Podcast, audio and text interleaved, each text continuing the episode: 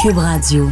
Ce que mon collègue dit, laissez-nous les Québécois tranquilles. Je suis aussi québécois que lui. Les députés du Québec sont aussi québécois que lui. Et c'est quoi? Si on est en désaccord, on est moins québécois, Monsieur le Président. Jonathan Trudeau. Joe, Joe Trudeau. Et Maude Boutet. Franchement dit. Cube, Cube Radio. Bon vendredi, bonne tempête. Aujourd'hui, on est le 7 février 2020. Mon nom est Jonathan Trudeau. Bienvenue à Cube Radio. Bienvenue dans Franchement dit. Je suis en compagnie d'une autre personne qui a bravé la tempête, Maude Boutet. Salut. Ben oui, bon matin, bonjour. Comment c'était cette nuit aux petites heures lorsque tu t'es pointé à la station? Euh, c'était pas tant le fun. J'ai j'ai pas aimé mon, mon parcours sur l'autoroute. Ah non? Je m'attendais à ce que ce soit comme. Hey, là, je fais ma Madame de Laval qui chiale. C'est parti. Je m'attendais à ce que ce soit plus déneigé que ça. J'ai comme un Ah. petit peu fait le saut, mais c'est parce que c'était bonne- une bonne couche de neige. Euh, Puis en dessous, c'était de, la- c'était de la bonne glace. là. La bonne glace Hey. qui glisse. Fait que euh, moi, je roulais pas vite, mais il y a tout le temps 2, 3, 4, 5, 6 épais qui passent à côté à 110 quasiment, puis euh, toi, t'es là à 70, 80 parce que ton petit char, il part dans tous les sens. Mais à part ça, des- sinon, ça, ça allait quand même bien. Une fois rendu au centre-ville, je veux dire, les artères principales, c'était déneigé, puis c'était bien correct, là. On s'entend? C'est une Parce que des tempête fois, on de a neige, tendance ça à peut se pas dire que, on a tendance à se dire que quand il neige beaucoup, t'es aussi bien d'être sur la route quand il n'y a pas beaucoup de monde. Mais souvent, c'est le contraire. Parce que moins il y a de monde, moins euh, la Plus route est dégagée, les véhicules, puis Ouais. c'est ça, les véhicules vont plus vite. Tu sais, à rouler à 10 km heure dans le trafic à une tempête de neige, normalement, t'es assez Mm. safe, là. Mais à 4h, 4h30 du matin, que c'est plus ou moins déneigé, qu'il y a pas, à un moment donné, tu peux passer, ça fait 5 minutes qu'il n'y a pas de voitures qui sont passées, ça devient de plus en plus euh, glissant. Donc, Ouais. c'est pas, euh, pas nécessairement euh, facile. Moi, écoute, ça a été. je- mes bottes, là, si je regarde mes bottes en ce moment, elles sont même pas mouillées. C'est hot, hein? Pourquoi? Ben, parce que je suis sorti de mon garage chez nous à Lévis. Ouais. Je suis rentré ici dans le garage de l'Assemblée nationale. Puis normalement, je traverse. euh, Ben, au, euh, on est stationné au complexe G. Ouais. Et là, je traverse la rue pour aller à la tribune de la presse. Mais si tu veux pas traverser la rue, il y a moyen de prendre un souterrain. C'est trois minutes de plus de marche. Tu passes par en dessous, puis t'arrives. Fait que C'est gâté le souterrain. j'aurais pu ne pas mettre de manteau, là. Pas déneiger le char. Pas eu besoin de marcher dans la neige. D'un édifice à l'autre. Moi, j'ai, tu sais, Ça- j'ai quand même eu des, petits bouts, des tout petits bouts à faire dehors. Mais c'est sûr que je suis passée d'un garage de maison aussi à un garage en arrivant. en arrivant. Fait que les seuls bouts où je l'ai fait, c'est, c'est des petits trajets. J'ai pris le bien traversier pareil. en plus, moi. J'ai pris le traversier. Fait que, j'ai 10 minutes de voiture à faire sur euh, petit boulevard à Lévis. J'arrive là. Puis là, après ça, ben, monte en ville euh, pour euh, en débarquant le traversier. Donc, euh, écoute, ça a bien été. Il y en est tombé pas mal. Je sais pas comment ça se passe à Montréal. Je sais pas Oui. si c'est un petit bilan Oui, météo que tu es capable de nous faire, ben ouais, parce que je sais qu'ici à. Québec, le, le- le pire nous attend. Je pense que c'est le cas pas mal à Montréal aussi. Ben, à Montréal, on estime qu'il y a eu 19 cm de neige déjà là, qui sont tombés depuis, depuis ce matin. Puis ce soir, on pourrait avoir reçu en tout jusqu'à 25 cm. Sur l'ensemble de la, proma- de la province, la tempête devrait cesser vendredi soir, donc ce soir. Euh, puis déjà cet après-midi, ça va être moins pire. On parle d'une dizaine de centimètres pour la ville de Québec qu'on a ce matin, euh, entre 15 et 20 centimètres d'ici la fin de la tempête. L'Estrie, on estime qu'on a déjà euh, qu'on a un 20 à 30 centimètres qui vont s'ajouter aux 15 centimètres qu'on a déjà reçus. Euh, par contre, du côté euh, de, il y a quelques places où il va y en avoir pas pire de la neige. On prévoit jusqu'à 50 cm de neige d'ici la fin de la journée, selon Environnement Canada, euh, dans les régions de l'Estrie et de Chaudière-Appalaches. Sinon, plus de près de 40 cm de neige euh, d'ici samedi matin, parce que dans l'Est, ça va s'étendre un petit peu plus jusqu'à samedi matin. Amkoui, Vallée de la Matapédia, Kamouraska, Rivière-du-Loup, Matane, euh, même Québec, euh, Rimouski, euh, donc euh, près de 40 cm de neige en tout. Puis, euh, tant qu'à être là-dedans, on parlait de route. Juste vous dire que l'autoroute 20 est fermée entre Lévis et Montmagny présentement Oui, pour une durée indéterminée. Bon, ben voilà, Euh, en raison des conditions euh, météo, si vous avez à prendre la, de la route, le Québec-Saint-Eustache, c'est pas mal votre meilleur ami. Puis je vous dirais là, que j'ai regardé, euh, j'ai jeté un coup d'œil sur la carte tout à l'heure, puis c'est pas mal un réseau qui est la chaussée couverte ou partiellement couverte. Fait que, Ah si vous pouvez rester chez ça, vous, profitez-en, écoutez-nous Ouais. à Cube Radio. On a une, une excellente programmation pour vous, comme à l'habitude. D'ailleurs, tu sais, tu Avec les disais, la 20, là, au bout de ma rue, moi je reste au coin de route l'Allemand, au bout de la rue, il y a. la 132, le boulevard Guillaume Couture, et c'est là qu'il ferme systématiquement Mm-hmm. lorsqu'il y a une tempête. Donc, quand je me suis réveillé à 5 heures le matin, je voyais tout de suite par la fenêtre les gyrophares des voitures de Ben police. ouais. Je dis, oh, OK, ça en est une bonne. Quand il ferme la partie de la 132, euh, ça veut dire que ça en est une bonne. Donc, moi, je suis correct. pas, hein. je m'en vais vers l'ouest, mais ceux qui veulent s'en aller vers l'est, à partir de là, c'est euh, difficile. D'ailleurs, Le vent, il tard, C'est ça oui, oui, c'est ça. Dans ce coin-là, c'est le vent. Euh, on va parler à Daniel Beaulieu, qui est euh, le, le blogueur. euh, vous connaissez peut-être le blog L'heure juste du camionneur. C'est très, Ouais. très, très populaire, très fréquenté. On va lui parler pour parler des habitudes de conduite des Québécois en tempête de neige. Toujours intéressant de se faire peut-être des petits rappels. Et aussi vers la fin du show, je vous avais parlé du concours auquel j'ai participé, la classique Mardi Gras du restaurant L'Atelier sur la Grande Allée. C'est mardi prochain. Je vous avais dit que j'ai fallu que j'élabore mon cocktail. Je vais me mesurer à Ouais. huit autres euh, personnes, euh, du monde des médias de la région de Québec euh, mardi prochain. Et euh, le copropriétaire du restaurant L'Atelier, Jonathan Holland, va être en studio aussi avec la mixologue avec qui j'ai euh, élaboré le drink en question, Laurence Dehay. Puis on va vous parler de l'événement, puis on va faire le drink euh, en studio. Ça va m'aider à, le- à le pratiquer un peu. Donc on va faire ça un peu plus tard dans l'émission. Avant de faire une première pause, je vais aller de mon petit commentaire éditorial. Tiens. L'édito de Trudeau. L'édito de Trudeau. Est-ce que la commission scolaire English Montreal n'est pas venue littéralement sauver les fesses de Justin Trudeau hier? hein? Parce que je vais vous conter pour l'anecdote. Moi, hier après-midi, je suis en train d'écrire ma chronique pour le Journal de Montréal, le Journal de Québec. Et là, je, fais du pouce sur ce que le premier ministre Legault a dit, à l'effet que c'était une insulte envers les Québécois.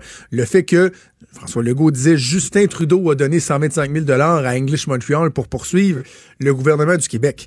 Et là, je terminais, j'étais en train de, de peaufiner ma chronique quand soudainement je vois une petite notification sur, euh, sur ma montre qui dit Oh, Commission scolaire English Montreal renonce aux 125 000 Là, je me dis Ah, c'est encore pertinent? C'est encore pertinent? Parce que dans les faits, English Montreal, en reculant sur cette subvention-là qui lui était octroyée, vient un peu éteindre le débat. Là, je me suis dit, non, je m'excuse, mais c'est pas vrai. Justin Trudeau ne peut pas s'en sortir aussi facilement que ça. Parce qu'English Montreal, certains diront, ont eu un, éclat de, lucidité, un épisode de lucidité en reculant.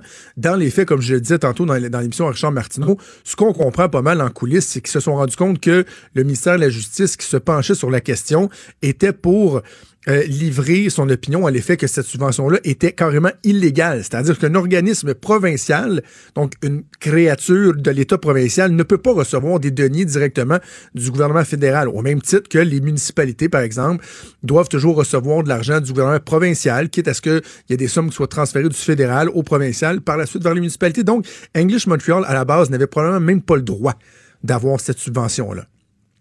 Mais ça n'empêche pas le fait que Justin Trudeau, lui, ça euh, lui coulait dessus comme de l'eau sur le dos d'un canard, cette histoire-là. Hein. Ah, vous savez, c'est un organisme indépendant. Euh, moi, j'ai un organisme indépendant qui prend des, déc- des- des décisions indépendantes indépendamment. On n'avait jamais entendu euh, Justin Trudeau parler autant d'indépendance. Moi, j'achète pas ça. J'achète pas ça, cette théorie-là. Je sais que certains, dont mon collègue Richard, Yves Boivin dans la presse, disent, ben voyons, le premier, ça avait rien à faire, c'est de la foutaise. Je m'excuse, mais c'est de la foutaise. C'est drôle parce que quand venait le temps d'aller tripoter le système judiciaire dans le cas d'SNC Lavalin, Justin Trudeau a dit que ça valait la peine de tordre un bras, quitte à l'expulser, la remplacer par un autre procureur général, donc sa ministre Jody Wilson-Raybould. Là, l'occasion était belle, l'occasion était justifiée parce que il voulait protéger de bons jobs au Québec. Mais lorsque vient le temps de respecter la démocratie québécoise, lorsque vient le temps de respecter une décision, une loi adoptée par le gouvernement du Québec, une loi qui se veut le reflet de l'opinion de la majorité, de la vaste majorité des Québécois, ah ben ça, non. Comme Ponce Pilate, il s'enlève les mains. Je m'excuse, mais ça passe pas. En politique, là, en politique, dans des cas comme celui-là, lorsqu'il y a des dossiers qui sont sensibles, immanquablement, l'information va finir par remonter au niveau politique. Euh, de dire, par exemple, un attaché politique d'un cabinet, Ouais, vous savez, là, on s'apprend une demande de subvention.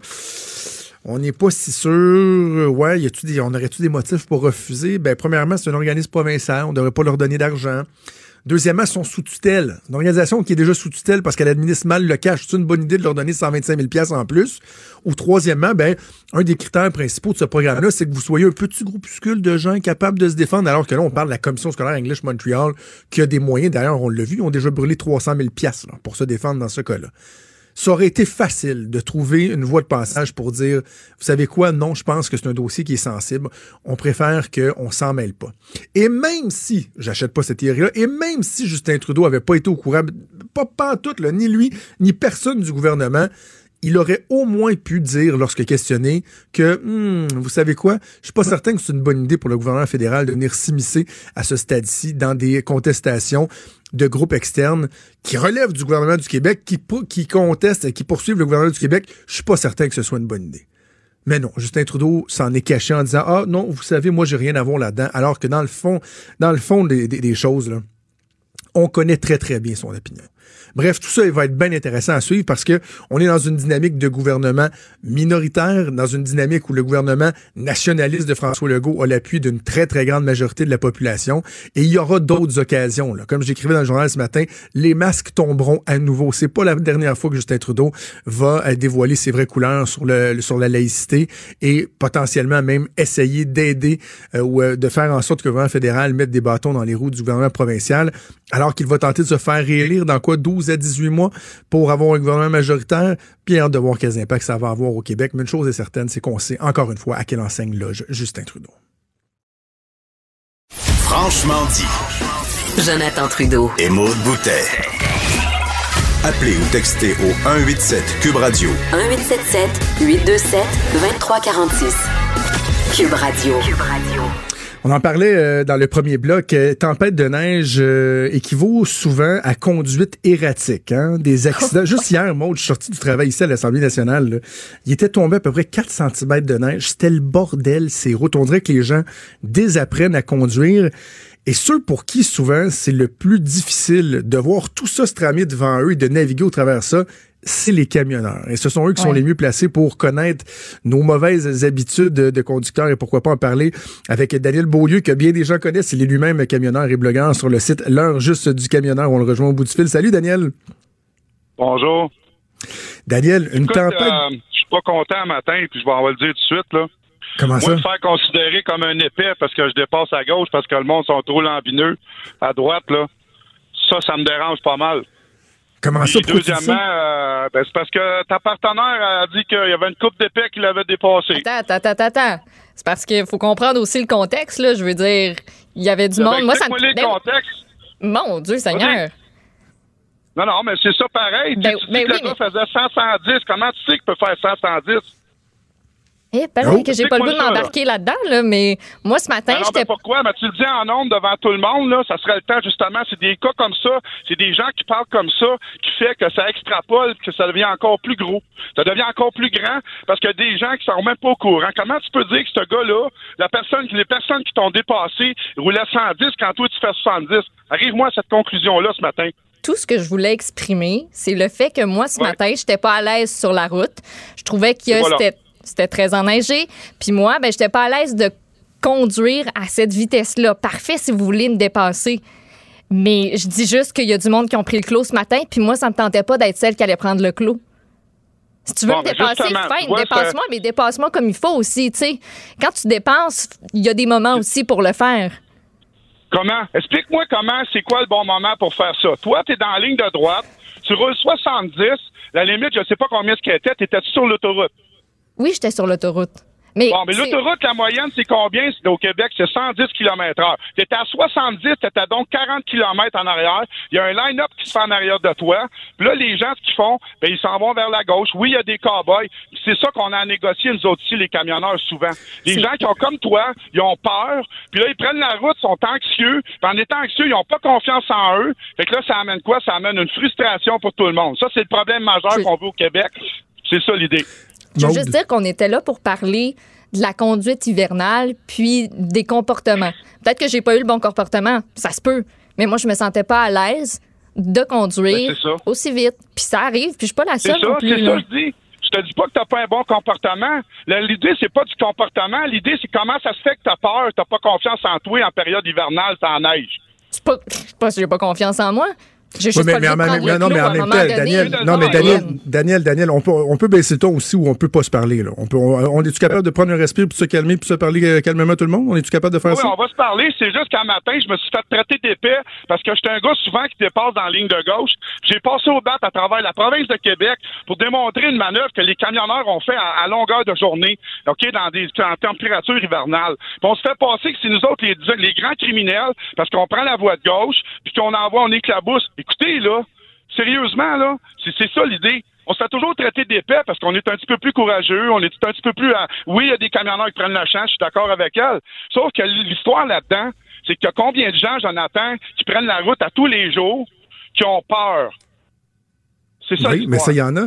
Mais non, mais attends, euh, Daniel, en même temps, je comprends que les camionneurs, vous, vous êtes habitués, vous êtes tout le temps sur la route, vous devez faire face avec ça, mais j'imagine que c'est pas mauvais de garder en tête, justement, que les autres personnes avec qui vous partagez la route, non seulement sont pas aussi sécuritaires, ils ont pas des aussi gros véhicules, et que ça se peut que ce soit intimidant de se faire dépasser par la gauche, par, euh, par un camion qui, lui, euh, est moins, est moins freiné par la température. Donc, faut se parler, faut s'expliquer, pas, pas se crier des bêtises, que se, tra- se traiter de nom d'un- désolé, de part et d'autre. désolé, si euh, je l'ai dit froidement, là.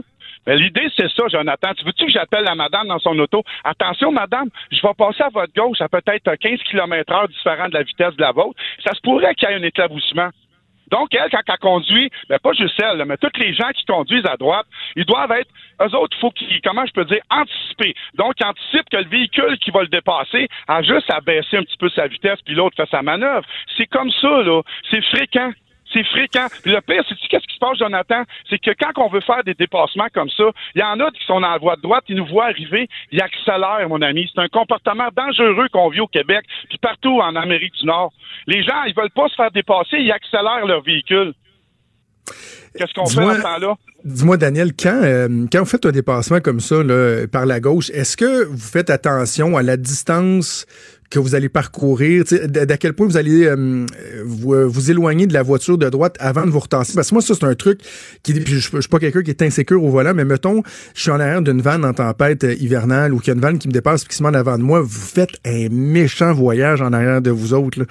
Sais, si, si, si, mettons, t'es proche de la vanne, là, le, le- ce, qui, ce qui lève d'en arrière, la neige, des fois, ça fait une espèce de blizzard où tu viens que tu, tu vois plus rien. J'imagine ça, vous gardez ça en tête aussi, que vous déplacez de l'air en tabarouette?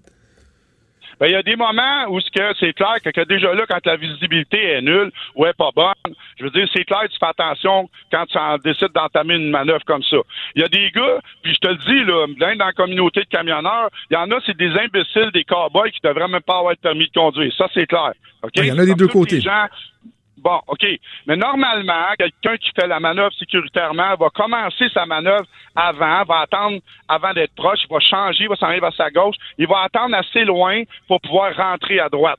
C'est clair que ça fait un nuage blanc qui est là, mais ça revient à ce que je dis. Si tu fais confiance à l'autre qui est à côté de toi, comme tu te fais confiance à toi, tu sais ce que tu as à faire. C'est dit dans les cours, les cours de conduite, lève le pied un petit peu, laisse-les faire sa manœuvre, laisse-les rentrer. On parle des comportements ce matin. Combien est-ce qu'il y a de gens qui prennent leur véhicule, qui justement vont la voie de droite, puis là, ce qui arrive, c'est qu'ils ont tellement peur. Ça, c'est une des grosses problématiques, là. Ce qui amène que oui, il y a des gens en arrière, un moment donné, ils pognent les nerfs, ils pètent les plombs, puis là, ils s'en vont dans la de gauche, puis là, ils agissent, sont stressés, puis là, ils s'en viennent, puis ils font un petit coup de roue, puis bang, bonsoir. Ça, c'est une des problématiques. Oui, ça existe. Mais pose-toi la question comment ça se fait que ça arrive? Tu sais, Si moi, je, je le vis au quotidien avec tout le monde, là. Parlons des, des, des habitudes justement des, des conducteurs, parce que c'est pour ça qu'on voulait qu'on voulait se parler, euh, Daniel, ce matin. En tempête de neige, c'est quoi les, les, les autres mauvais réflexes que, que tu vas observer chez les conducteurs au Québec? Ben, il y en a beaucoup qui vont justement partir de la voie de gauche, là, puis que nous autres, on va rouler 90, ils vont nous couper d'en face pour prendre le sortie, puis ils vont nous sacrer break d'en face. On en a eu un matin, là, ça, l'autoroute, euh, euh, ça, ça a 25, là, c'est ça, puis euh, on ne sait pas exactement si c'est ça, mais la majorité du temps, ça fait un jackknife. Là, ce qui arrive, c'est qu'on bloque les autoroutes. Tu sais, c'est, tellement précaire, là, en l'espace d'une fraction de seconde, nous autres, notre manœuvre. Il y a beaucoup de gens qui nous coupent, ils se rendent pas compte que notre distance de freinage, déjà là, quand on est au sec, elle est plus, lent- est plus lente, mais quand on est sans neige, oublie ça, là, c'est comme ça double, ça triple la distance de freinage. Donc, il y en a beaucoup qui viennent nous couper, puis ils s'en rendent même pas compte à la dernière minute. Souvent, le véhicule, la vitre en arrière n'est pas déblayée, ils voient même pas comme du monde. Ou ben non, le toit, tu sais, c'est comme tu dis, wow, ça a-tu de l'allure? Tu peux les tuer, ces gens-là, tu peux te tuer toi-même puis tuer d'autres mondes pour une petite manœuvre comme ça, puis c'en est une des plus dangereuses, c'est ça. Parce que les gens, souvent, on garde pas en tête le fait que vous autres, vous avez un chargement. Là, puis plus le chargement est lourd, plus tu as besoin d'une une distance importante pour freiner. Ben ça c'est je pense ça a toujours été, ça va toujours l'être. C'est une réalité au quotidien. Quand tu tombes en période d'hiver c'est sûr pour nous les camionneurs, c'est pas évident non plus. On est toujours euh, on est toujours aux aguets. Il faut anticiper vos manœuvres, il faut anticiper les nôtres. Puis là on conduit avec une double. C'est tellement épuisant Tu sais, juste, euh, m'a donné un exemple. Euh, Montréal-Québec, en tempête de neige, là, c'est comme si je ferais un Montréal, euh, m'a dit Nouvelle-Écosse. C'est épuisant. Tu comprends-tu? C'est comme, Ah oui. tu es toujours sur le nerf, tu vérifies tout. Faut que tu penses à tout le monde, faut que tu penses à tout ce qu'il y en est. Faut que tu anticipes aussi, ben, la condition de la route aussi. Puis tu as des routes qui, avec la neige, en plus du défaut de la route, c'est encore plus risqué. Je sais pas si je me suis bien expliqué, là. Ben, tu veux dire à cause de la, de la qualité de nos routes ou de la, de la configuration de nos routes? Oh, la, la qualité. Écoute, Ouais. on a des endroits, là, Jonathan, là. On a des endroits qui a des gros. Tu sais, vous souvent, des fois, vous en allez avec votre auto, là. Tu trouves que ton auto, elle tasse à gauche ou à droite, là, puis tu regardes l'asphalte, puis tu regardes le ciment, puis il y a comme groové un petit peu. Il y a comme une, une curve dedans, là. Tu sais, ça fait Oui, comme oui, là. Ben oui, Ben, des écoute, espèces de lisières. là, ben, en hiver, là, si tu savais comment c'est dangereux pour nous autres, ça, c'est comme ça, ça amène puis beaucoup, beaucoup d'endroits au Québec qui sont comme ça précaires. Tous les gars qui vont m'écouter, là, ils vont écouter ça. Ils vont dire Dan, il a raison, parce que c'est ça. Ça aussi, c'est une source pour nous autres dangereuse qu'on peut pogner le champ facilement, puis même vous-même, les automobilistes. Daniel, quand on pense au comportement des, euh, des conducteurs québécois, est-ce que je me trompe si je me dis que plus le véhicule est gros, plus euh, les conducteurs sont téméraires? Là. Tu sais, moi, j'ai un gros VUS, j'ai un Grand Cherokee, j'ai un pick-up. Moi, il n'y a rien qui va m'arrêter. C'est tout ça que vous observez sur la route? Ben, eux autres, tu peux les appeler les épais. C'est eux autres de la voie de gauche, souvent, puis ils ont des skis, là. Je veux dire, euh, Ben, vois-tu, elle, là, là, Daniel, je donne c'est- raison à Maud. Bon, c'est ceux-là qui parlaient. Quand tu m'as dit là, que je vous ai traité de gros épais au début, là, mais c'est pas des camionneurs que je parlais. Tu sais, tu sais, cowboy-là en VUS puis en pick-up. C'est Ah, ça. Tu vas-tu m'aimer, là? Tu vas-tu m'aimer, là? Ben oui, puis j'espère que tu vas m'aimer aussi, là. Non, non, On a parti ça, les qu'il des chapeaux de roue, mais Colin, c'est pas ça que je voulais dire. Puis oui, je suis insécure sur la route, mais tu sais. euh, sérieux, là, tu vois ça souvent à les autoroutes, il y a des stations de ski, ces affaires-là. Tu vois, ces gens-là, il y en a, c'est clair qu'il y en a qui n'ont pas d'allure. Tu sais, moi-même, je le vois souvent, je baisse ma vitesse de 10 ou 15 km heure, je roule 85, ça me dépasse. Je sais pas combien ce qu'il fait, parce que je peux pas le calculer. Mais c'est clair que ça n'a pas d'allure voie de gauche. Des fois, tu les vois me passer comme si ça n'a même pas pris deux secondes de me passer, puis j'ai 70 pieds de long, là. Tu te dis, bon, puis il roule pas mal trop vite, puis tu le revois plus loin qu'il est rendu dans le champ, là. Ça, il y en a, il va toujours en avoir, là. Daniel, on va, écoute, c'est à force de, se parler qu'on euh, se comprend, puis ça démontre que des fois la relation des automobilistes puis camionneurs, elle est pas simple, mais euh, faut pas trop pogner nerfs, faut se parler puis essayer de sensibiliser euh, l'un et l'autre. On espère que tout le monde a appris un peu euh, quelque chose en t'écoutant parler. Daniel Beaulieu, on continue à te suivre sur le site L'heure juste du camionneur également sur la page Facebook. Toujours très divertissant et coloré, jamais plate de t'entendre. Écoute, écoute, Nathan puis Maud. Vous savez, si je fais une petite vidéo, relax, QQ, euh, style euh, télévision, pas de sac, rien, ça n'aura aucun impact. Je suis obligé de mettre un peu d'imagerie là-dedans. Je suis obligé de colorer ça des fois pour faire entendre raison, pour amener justement de la sécurité, ce qui est pas évident. OK? Puis je suis obligé de brasser des fois, parce que l'important quand on est sur la route, c'est quoi? C'est de cohabiter ensemble. Puis tout le monde a des couleurs différentes. Mais de passer le message que l'autre usager à ta droite, il est supposé de savoir que toi, tu sais ce que tu fais, comme toi, tu es supposé de savoir que lui, il sait ce qu'il fait.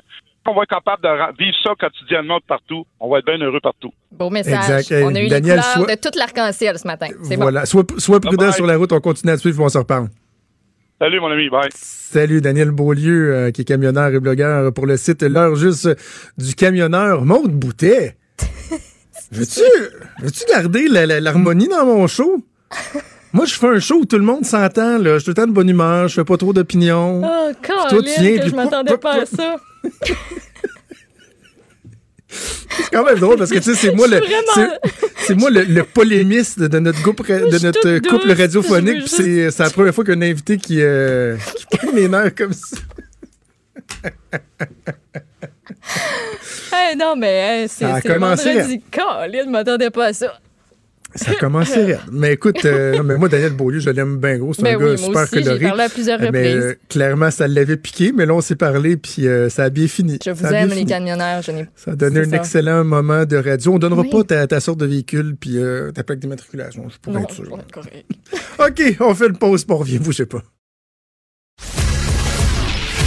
Il est franc et nuancé. Jonathan Trudeau. La politique lui coule dans les veines. Vous écoutez Franchement dit. On va faire le bilan de la semaine politique avec ma collègue Emmanuel La- Latraverse que je rejoins au bout du fil. Salut Emmanuel. Bonjour. Emmanuel, depuis tôt ce matin, euh, les 125 députés de l'Assemblée nationale ont bravé la tempête pour venir euh, adopter le projet de loi 40 sous baillon.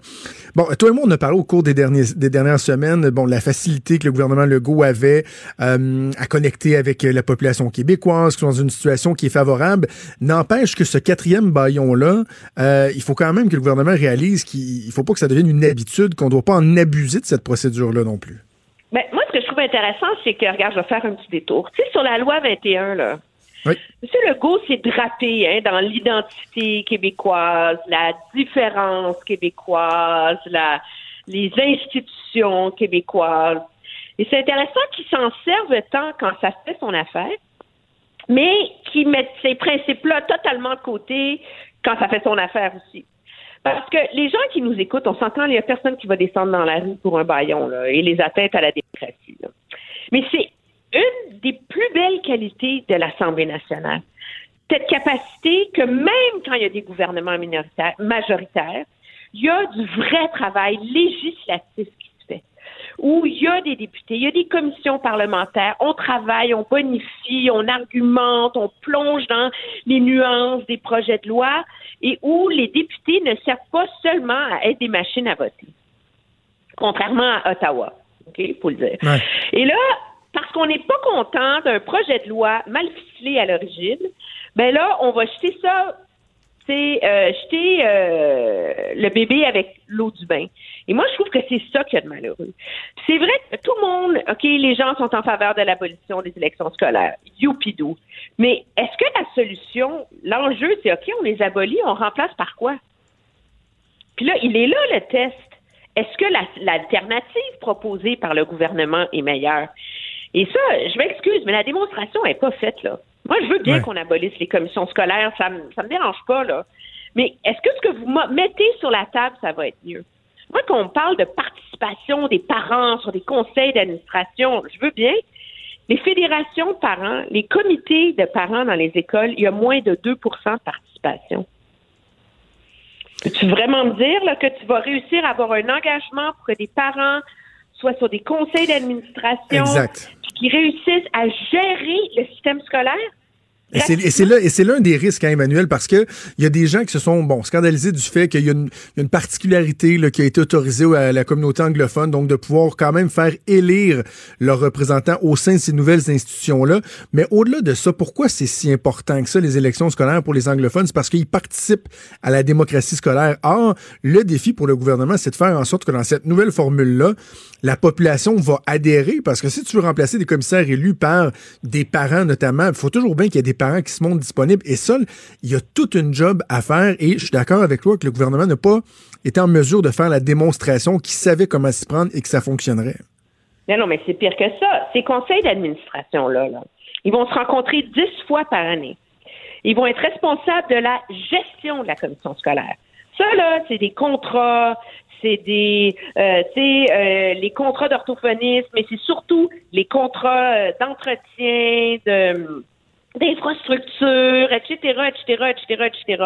Penses-tu vraiment qu'à se rencontrer dix fois par année, les conseils d'administration de parents bénévoles vont avoir une grande influence là, sur la vision pédagogique des écoles? Alors, qu'est-ce qui va arriver? C'est 4,30 sous pour une pièce. Les fonctionnaires qui sont dans les commissions scolaires en ce moment, ils perdent pas leur job, eux autres, le 1er mars. C'est eux qui vont continuer à gérer les commissions scolaires. C'est cette même bureaucratie qui va être là, là. Alors, moi, je veux dire, je veux, je, puis je veux pas euh, me faire le porte-voix des opposants, mais je pense que le gouvernement n'a pas démontré que ça changeait vraiment quelque chose. Et surtout, OK, en quoi ça va améliorer la qualité de l'éducation de nos enfants? Je pense que c'est ça la question. Puis malheureusement, c'est la question à laquelle le gouvernement n'a pas réussi à répondre. Il reste que la cause était, euh, bon, un peu entendue. Je pense que les gens étaient prêts à passer à d'autres choses, puis on va voir dans l'application comment ça va se faire. Mais un élément qui, qui mérite un peu, c'est que euh, dans les fameuses 70 heures dont on parle, le gouvernement a même pas privilégié les articles qui avaient attrait aux élections scolaires puis à l'abolition du modèle actuel des commissions scolaires. Ce qui veut dire que cette semaine, on venait de commencer à effleurer quelques articles qui touchaient à ça. Donc, il n'y aura eu aucun débat là-dessus. Le reste des articles, c'est sur d'autres éléments qui touchaient euh, la gouvernance scolaire. Donc, finalement, il y a un baillon et le débat n'aura pas été fait pantoute. Donc, tu sais, c'est dur de, ne pas voir la suggestion que faisait la députée Marois Risky euh, comme étant valable, c'est-à-dire de scinder le projet de loi, de dire, ben, écoutez, tu débattons de ça, des, commissions scolaires, adoptons-le rapidement, au moins débattons-en, puis le reste, on le fera par la suite. Tu le gouvernement aurait au moins pu envisager cette avenue-là. Ben moi, je suis absolument d'accord. Mais le gouvernement, je veux dire, ça, c'est le c'est la technique du cheval de Troie, là, de tous les gouvernements majoritaires. C'est que tu prends un projet de loi sur lequel la manchette, le titre du projet de loi, on abolit les, les élections scolaires et populaires, puis tu vas mettre dedans 250 000 autres mesures qui n'ont aucun rapport euh, pour euh, les faire passer en douce, objectivement parlant. Moi, je pense peut-être que ça va marcher, sa réforme. Mais le risque qu'on a, c'est que Regarde, rappelle-toi le débat sur la réforme Barrette. Le projet de loi 10, qu'il faut le dire à l'époque, avait lui aussi été adopté sous Bayon après un nombre sensiblement pareil d'heures, et le projet de loi 20.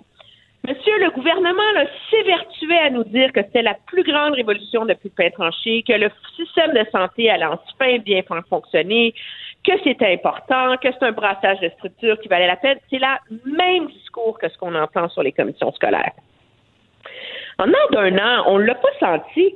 Mais là, maintenant, regarde tout le débat qui est arrivé avec la DPJ, avec les dérapages dans certaines régions. Là, on se dit, ouh, finalement, là, ces méga structures, les cieux, etc., est-ce que ça a vraiment aidé à améliorer le système de santé?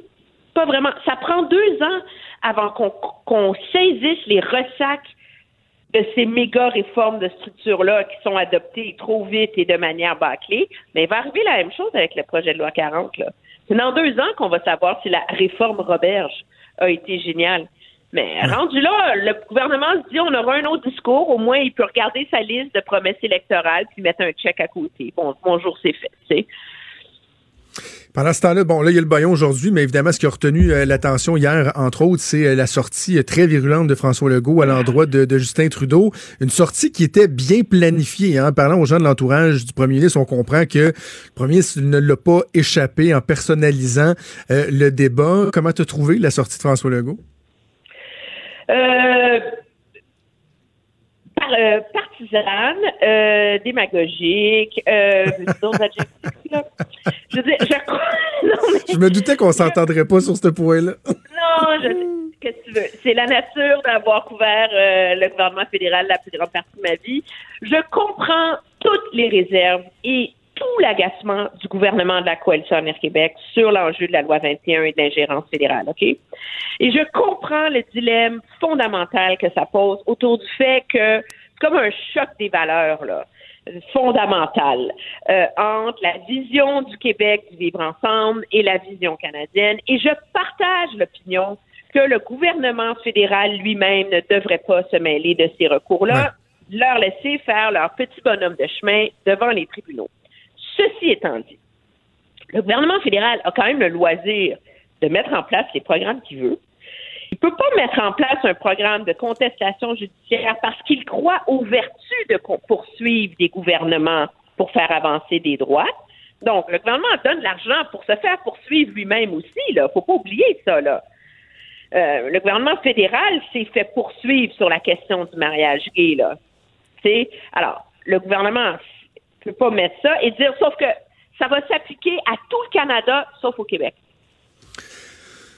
Ouais, mais, mais dans les faits, non, mais dans les faits, mais dans les faits, Emmanuel, il aurait pas dû être euh, recevoir cette subvention-là. Il y a un avis juridique qui a été produit au, gouvernement du Québec et étant une, créature du gouvernement provincial, dans les faits, ils sont pas supposés de recevoir de l'argent directement du gouvernement fédéral. Ce qui, selon moi, doit expliquer en partie le retrait de, la demande euh, qui a été, euh, qui a été annoncée hier. Donc, pourquoi ils n'ont pas vu ça venir? Et qu'on challenge l'administration du programme de contestation judiciaire. Mais c'est vrai que le gouvernement Trudeau a rien à voir là-dedans. Je pense que c'est une bonne idée du gouvernement pour dépolitiser les choix, de le remettre entièrement. C'est comme si l'Université d'Ottawa, ils ont mis sur pied un, un, une, une, structure à l'intérieur de l'université qui reçoit un chèque du gouvernement à chaque année, puis ils font ce qu'ils veulent avec. Alors, demandons des comptes à l'Université d'Ottawa sur ce choix-là. Demandons mais, Emmanuel, tu sais comme moi que dans tellement de, mais Emmanuel, tu sais comme moi que dans tellement de cas sensibles, le, politique, il y, a un signal qui est envoyé aux politiques. Il y a des, des, petites perches qui sont tendues. Ouais, il y a ça qui s'en vient là. des fois, le politique va dire, en tout cas, pas sûr qu'on est à l'aise. Voyons, ça s'est déjà vu, puis ça va se voir encore. si on veut souscrire à cette thèse-là, on va remettre en cause euh, le jugement et l'éthique de la doyenne de la faculté de droit de l'Université de Colombie-Britannique, d'une des plus grandes juristes en droit du travail au Québec qui enseigne à l'Université McGill et qui a reçu l'Ordre du Québec. On va remettre en cause le jugement et l'éthique des juristes indépendants qui font ce choix-là. Si on veut l'avoir, ce débat-là, moi, j'ai pas de problème. Mais je pense que la personne qu'il faut demander des comptes, ben parce que c'est eux qui décident. C'est ce comité-là qui décide à qui il, il quelle euh, cause il. Ben, je vais le mettre, ben, Emmanuel, je le remets dans, je le remets en doute volontiers.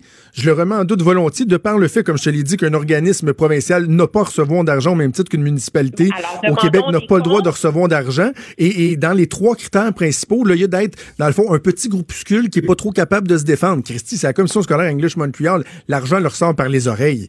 Je suis d'accord avec ça. Moi, je, moi, je dis pas qu'elle aurait dû être donnée, mais je dis que c'est pas le gouvernement Trudeau qu'il faut blâmer. La personne à appeler, c'est d'appeler à l'Université d'Ottawa et appeler le recteur, Jacques Frémont, qui est très bien connu au Québec, c'est l'ancien président de la Commission des droits de la personne. C'est lui le recteur de l'Université d'Ottawa et c'est lui le président de ce comité-là. Alors, la personne à qui demander des comptes sur le choix qui a été fait, c'est lui. C'est pas le gouvernement Trudeau. Alors, d'aller casser du sucre sur le dos du gouvernement Trudeau parce qu'on lui prête des intentions, je pense, je je pense pas que c'est la bonne cible dans ce débat-là. Ceci étant dit, M. Trudeau est responsable de ça parce qu'il essaie de souffler le chaud et le froid Exact. Exact. Parce qu'Emmanuel, si je te suis, OK, mais, mais Emmanuel, mais Emmanuel, si je te suis et je dis c'est à ces gens-là qu'on doit demander des comptes, imagine un instant si le premier ministre du Canada avait dit ben euh, écoutez, j'ai euh, un certain questionnement sur la chose, je suis pas certain que dans un contexte actuel, c'est une bonne idée, vous comprendrez qu'ils sont indépendants, mais j'aimerais qu'on nous explique si ça si ça répondait à tous les critères. Imagine si le premier ministre avait dit malgré mes réserves sur la loi 21 je me demande si c'est une bonne chose. Il n'y en aurait pas eu de problème. On aurait compris que Justin Trudeau, mais là, en même temps, ça fait son affaire. Il s'en lave un peu les mains, là, tu sais. c'est ça qui me gosse. Les mains, Oui, mais il s'en lave les mains parce qu'il a volontairement mis sur pied ce programme-là pour s'en laver les mains depuis le début. Alors, moi, je pense que M. Trudeau est coincé. Et ce qui est surprenant, c'est que les libéraux ne l'aient pas vu venir parce qu'on en a parlé en campagne électorale, mais ça intéressait personne. On en a parlé quand le projet de loi a été adopté, ça intéressait personne. Mais il allait en avoir une contestation judiciaire et elle allait être financée par ce programme-là. Les libéraux le savaient, tout le monde le savait à Ottawa, le bloc inclus. Alors, ceci étant dit, euh, moi, je veux pas défendre M. Trudeau. Euh, je veux pas défendre son absence de leadership sur cette question-là. Je pense qu'il serait mieux de s'assumer et d'expliquer aux Québécois qu'est-ce que son pour l'instant veut dire. Je veux dire, il y, a, plein de reproches à faire à M. Trudeau dans ce dossier-là. Là. Moi, je pense qu'il aurait été beaucoup plus clair s'il avait clairement expliqué aux gens ce que ça veut dire on n'interviendra pas pour l'instant. au moins, il aurait permis de clarifier le débat en entretenant le doute d'essayer de faire plaisir aux opposants à la loi 21 tout en calmant les inquiétudes des gens qui appuient la loi 21. Et pendant ce temps-là, il se retrouve maintenant avec un discours obtus où il fait les frais et il est montré du doigt pour cette situation-là. Mais moi, je pense que l'erreur, le choix revient à l'Université d'Ottawa et c'est au recteur de l'Université d'Ottawa qu'il faut demander des comptes sur pourquoi on a accepté de donner une subvention à une commission scolaire 350 millions de subventions par année. Ouais, c'est ça. On aura compris qu'il n'y a pas d'amour perdu encore une fois entre euh, Justin Trudeau et François Legault. Non, non, parlant... non, non, non, parlant du premier ministre Trudeau, il s'est envolé euh, hier soir euh, vers l'Afrique, va tenter d'obtenir encore une fois un siège sur le Conseil de sécurité de l'ONU. Je veux que tu prennes quelques instants pour expliquer aux gens pourquoi le Canada tient à, ce poste-là et, et, quels sont les facteurs qui peuvent favoriser ou défavoriser le pays dans sa démarche. Canada tient à ce poste-là pour la même raison que plein d'autres pays. Vous savez, il y a 15 sièges au Conseil de sécurité des Nations Unies. Il y en a 5 qui sont permanents, donc euh, États-Unis, Chine, Russie, France et Grande-Bretagne. Et les 10 autres sont euh, des postes qui sont élus pour deux ans. Le Canada, euh, dans le passé, c'est une façon d'avoir un rôle très important dans comment on forge les politiques internationales, euh, avoir voix au chapitre des grandes questions géopolitiques. Euh, et donc, euh, M. Trudeau, après son élection, a dit, mais il n'a pas fait campagne là-dessus, mais après son élection en 2016, a dit, on va à nouveau essayer de se faire élire au Conseil de sécurité. C'est une façon de, de marquer que lui allait réussir là où M. Harper a échoué, etc. Le problème, c'est qu'il a voulu se mettre dans l'élection pour 2020. Ça, c'est quatre ans pour se faire élire. Et il y avait déjà des candidats euh, à ce siège-là. Parce que on parle d'un siège qui va à Europe de l'Ouest et autres pays. OK? Donc, c'est par blocs régionaux. Le problème, c'est que la Norvège et l'Irlande étaient déjà en campagne depuis dix ans. Alors là, le Canada est rentré dans la course en brusquant ces pays-là, genre, haha, je vais venir vous faire concurrence, et est rentré en retard dans la course. On s'entend? Donc, c'est une façon, là, tu sais, dans le jeu de l'image de M. Trudeau, le Canada est de retour. C'est supposé Canada's back, my friend. Canada's back. Mais c'est pas si simple que ça, là, parce que si le Canada aurait pu faire campagne pour un siège en 2022, aurait pu faire campagne pour un siège en 2024, ou là, tu peux négocier avec d'autres pays. Mais regarde, tu te présentes pas cette fois-ci, moi, je vais me présenter, je vais t'appuyer la prochaine fois. Là, il s'en va concurrencer des alliés. Et objectivement, sur la scène internationale, le Canada n'a pas été à la hauteur des attentes. Là on va revenir avec les missions de paix. On en a fait une dans un rôle minime pendant un an au Mali. C'est pas un engagement de masse en faveur euh, des missions de paix. Alors, qu'est-ce qui reste au gouvernement à faire? C'est d'aller faire campagne en ce moment pour essayer d'aller rafler des votes dans le bloc des 54 pays de l'Afrique qui, eux, peuvent donner un gros vote là, euh, pour faire passer le Canada euh, il lui permet de gagner cette victoire-là. L'Afrique reçoit 40% de l'aide internationale canadienne. Mais en même temps, le gouvernement Trudeau, c'est pas beaucoup près. On a-tu beaucoup parlé d'Afrique, toi, tu trouves? Non, non, non, non, pas tant, non. Ben non, pourquoi? Parce que Donald Trump est arrivé, ça a tout monopolisé, puis le gouvernement s'est pas particulièrement préoccupé. Alors là, on est doublement en retard, là. Alors, M. Trudeau, pour essayer de rattraper le temps perdu, fait une grande mission au sommet des pays africains. Il s'en va donc euh, au Sénégal, en Éthiopie, grande campagne de charme pour essayer de faire euh, basculer les chances du Canada de finalement rafler ce siège au Conseil de sécurité des Nations Unies, un vote qui doit avoir lieu en juin.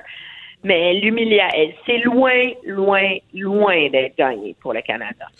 Voilà, on aura l'occasion de suivre ça ensemble. Euh, écoute, je te souhaite un bon vendredi euh, sous la tempête. Est-ce qu'il fait pas beau dans ton coin aussi? Ben, chez nous, il neige, là, mais il n'y a pas de quoi se faire. Bon, bon week-end, ma chère, on se reparle. Le scolaire était annulé, mais ma fille est à l'école. bon, ben tant mieux. On se reparle lundi, bon week-end. Au revoir, ben. Salut. Pour une écoute en tout temps, ce commentaire d'Emmanuel Latraverse est maintenant disponible dans la section balado de l'application ou du site cube.radio. Cube Radio. Tout comme sa série podcast, Emmanuel présente un balado qui vous fera découvrir qui sont les hommes et les femmes derrière nos politiciens. Vous écoutez Franchement dit. On va parler politique américaine avec notre chroniqueur Luc La Liberté qui est en studio. Salut Luc. Bonjour Jonathan. Grosse, grosse semaine pour Donald Trump. tu sais, une semaine parfaite. Quand on ah regarde le bilan, Luc, il y a évidemment la déconfiture en Iowa des, démocrates qui sert très bien Donald Trump. On va y revenir dans un instant. Il y a eu euh, le discours sur l'état de l'Union qui était une occasion pour lui de, de se mettre de l'avant, d'avoir un discours très positif. Et évidemment, il y a eu son acquittement dans le procès en destitution. Commençons par ça, si tu veux bien, l'attitude de Donald Trump hier. Moi, je, sais que le personnage ne nous surprend plus, mais il reste que, et on en parlait hier à la joute, on avait un débat. Moi, si j'avais été un stratège de Donald Trump, j'aurais dit, là, on va se la jouer humble.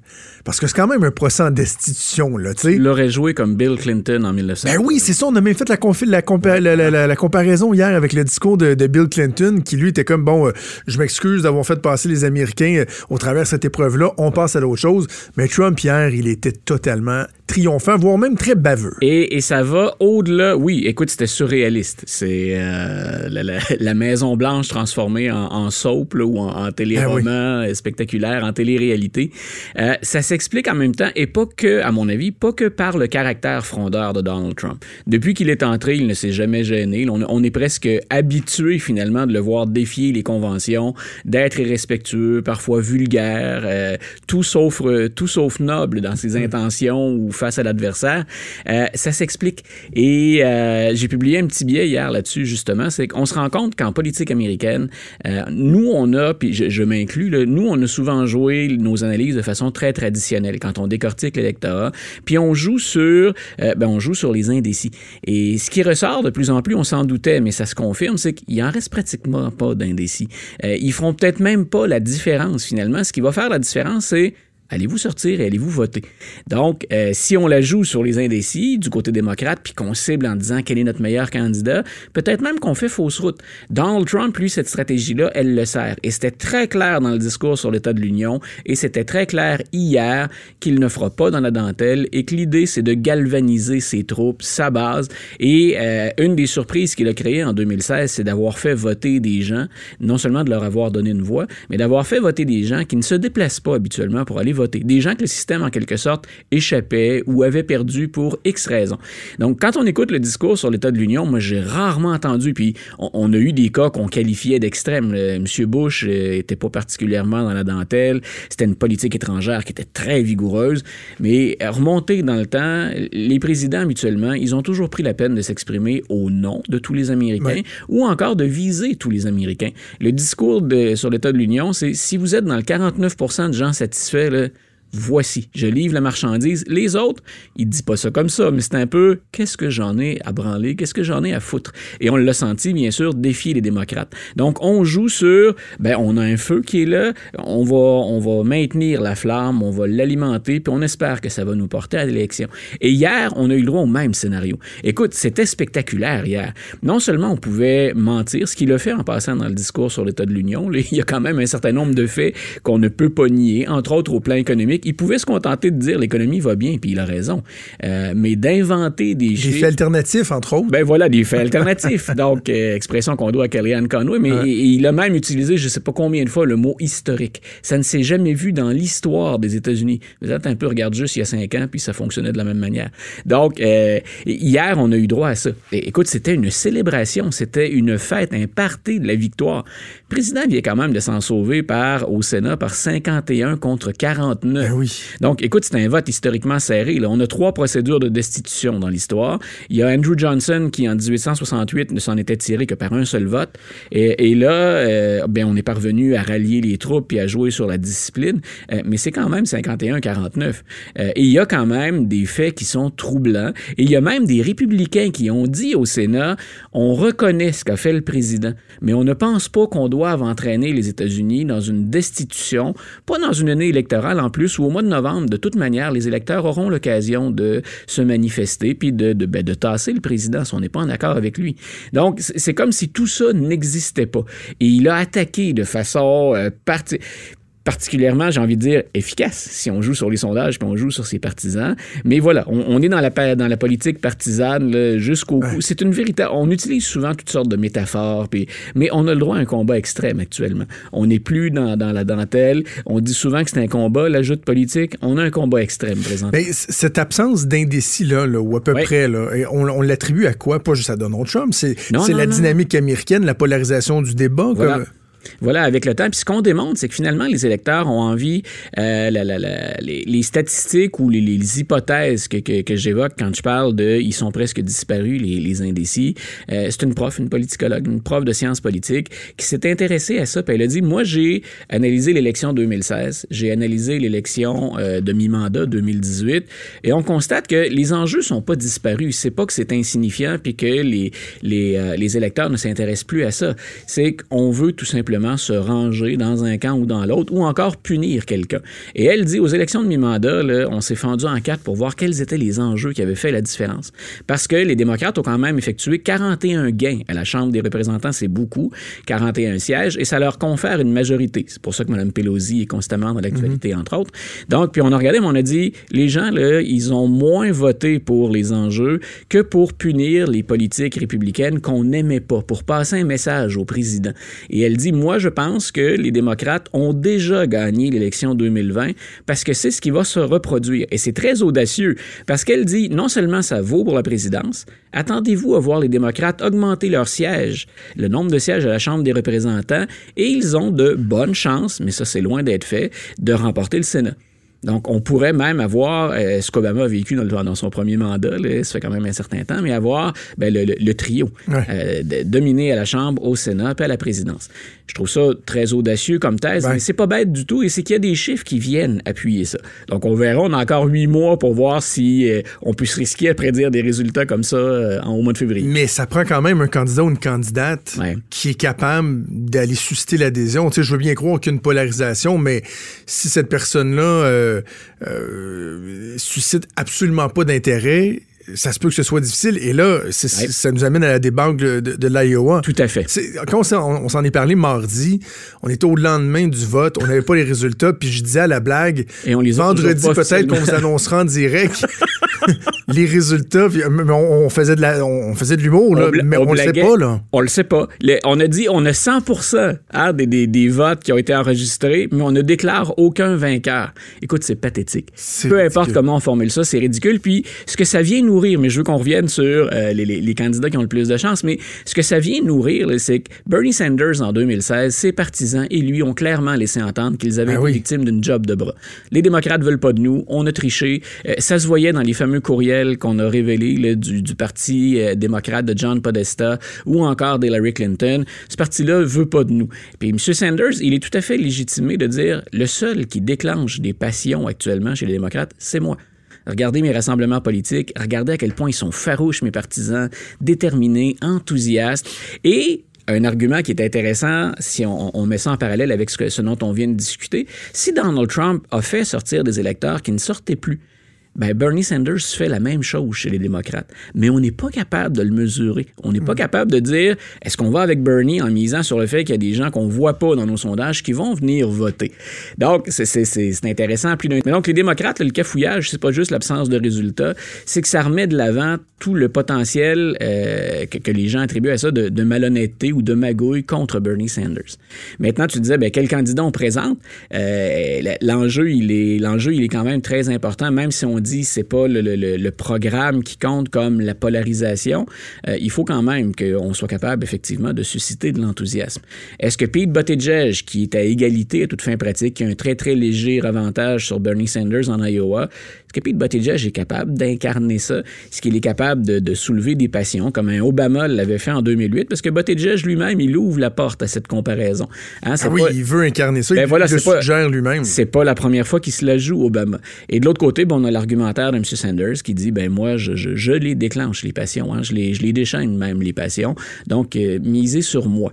Le parti craint, bien entendu, qu'en fait, non seulement Bernie Sanders puisse euh, devenir le candidat, mais qu'en plus, il mette sa main sur le parti. Et que là, on change le parti. On pourrait parler. Il a déjà modifié des choses à l'intérieur du fonctionnement puis des, des priorités du Parti démocrate. Mais là, ce que John Kerry craignait, euh, Joe Biden craint, les autorités du parti, c'est ben, carrément ce, parti-là devient le sien alors que nous, on le considère pas comme euh, c'est une greffe, Bernie Sanders, on n'est pas sûr qu'elle prend. Donc, euh, est-ce qu'il incarne vraiment ce qu'est un démocrate à nos yeux? C'est ça qui fait peur chez les démocrates à quel point ce qui s'est passé en Iowa peut, euh, peut nuire de façon, sans, sans, viser un candidat particulier, à l'image des démocrates, ce qui nous donne cette idée d'un parti qui est qui, qui, qui, se cherche, qui, qui, a de la difficulté. Au niveau de la crédibilité, c'est un parti qui sort entaché de, de, de cet incident-là. C'est pas uniquement anecdotique, là. Non, non, c'est pas anecdotique. je disais, non seulement il y a cet aspect de crédibilité, puis ça ouvre la porte à plein de, de, blagues puis de piques de la part des, des, adversaires, mais je disais,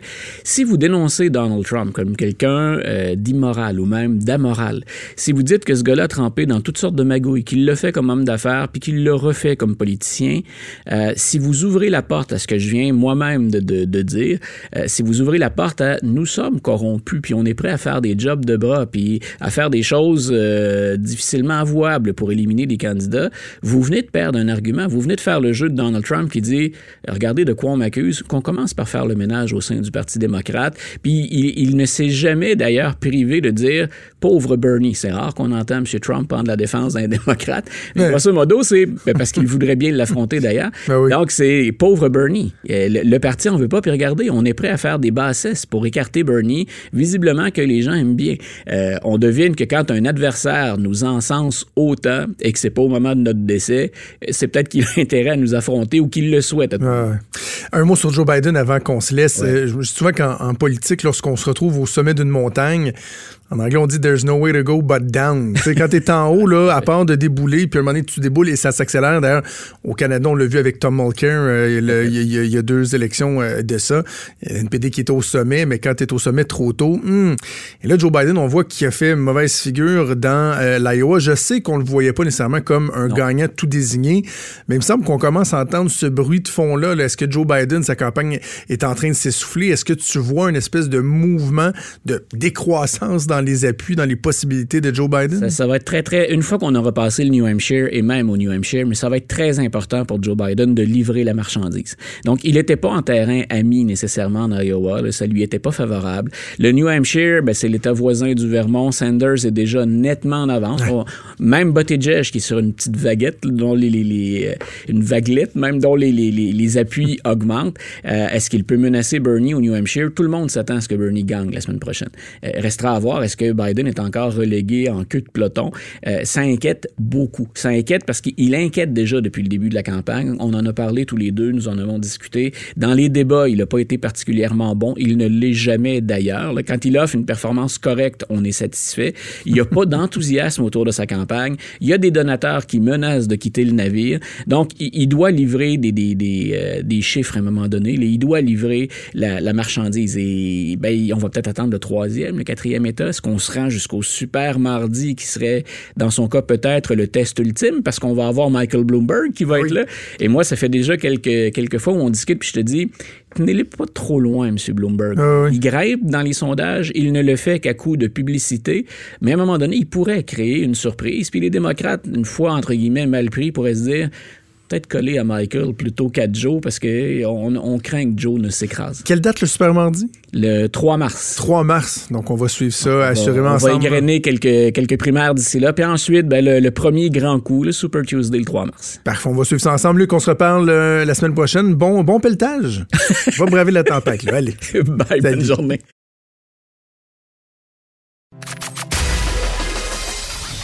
Des débats, des commentaires, des opinions. Ça, c'est franchement dit. Cube Radio. Bon, on va faire le tour de l'actualité. Évidemment, impossible de passer aux côtés de, de, de la tempête, notamment euh, des impacts sur le réseau routier. Hein. On est pas mal euh, en plein cœur euh, de cette euh, tempête-là. Donc, tantôt, on parlait de fermeture du côté de la 20, aussi du côté de la 132 entre Lévis et Montmagny. Désormais, on ajoute l'autoroute 40.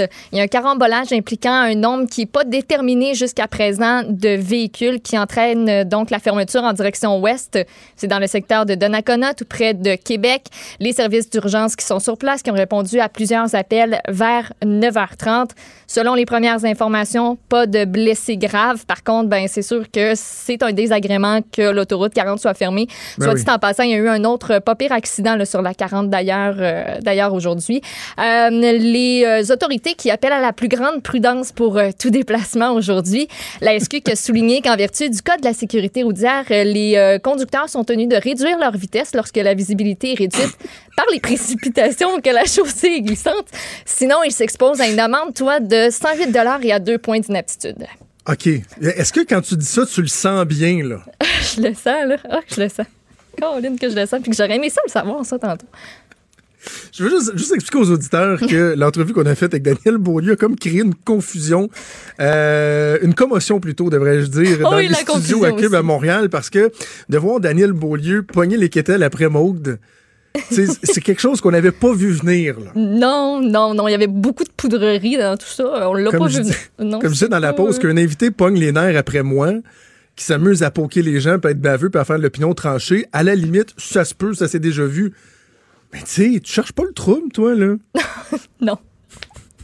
Je veux juste pas pogner le clos, c'est tout ce que je bref, veux. Bref, tout le monde doit adapter euh, sa conduite euh, en conditions hivernales. Absolument. Euh, camionneur, automobiliste et cycliste, pourquoi pas? Parce qu'il y en a des cyclistes. Il n'y en a pas de problème. Euh, on l'a dit un peu plus tôt, entre autres, on en a parlé avec Emmanuel Latraverse, c'est jour de baillon en ce moment à l'Assemblée nationale. Donc, euh, les députés qui vont siéger jusqu'à tard en soirée, même probablement au cours de la nuit. Là, ça pourrait s'étirer jusqu'à quoi 3, 4, 5 heures euh, du matin. François Legault a été questionné sur son usage bon, peut-on la qualifier d'abusive, parce qu'en tout cas, elle est euh, récurrente, quatrième baillon déjà en un an et demi. Et euh, il y avait une, réponse toute faite là, pour euh, dire à ses, adversaires politiques, vous pourriez peut-être vous regarder dans le miroir un petit peu. Oui, c'est ce matin. Vous allez voir, c'est quelque chose de, très imagé. il a dit, le PQ a fait 70 baillons. Le PLQ, le PLQ a fait 79 baillons. Le PQ était le Ovechkin du baillon. Le PLQ, c'était un peu le Crosby du baillon.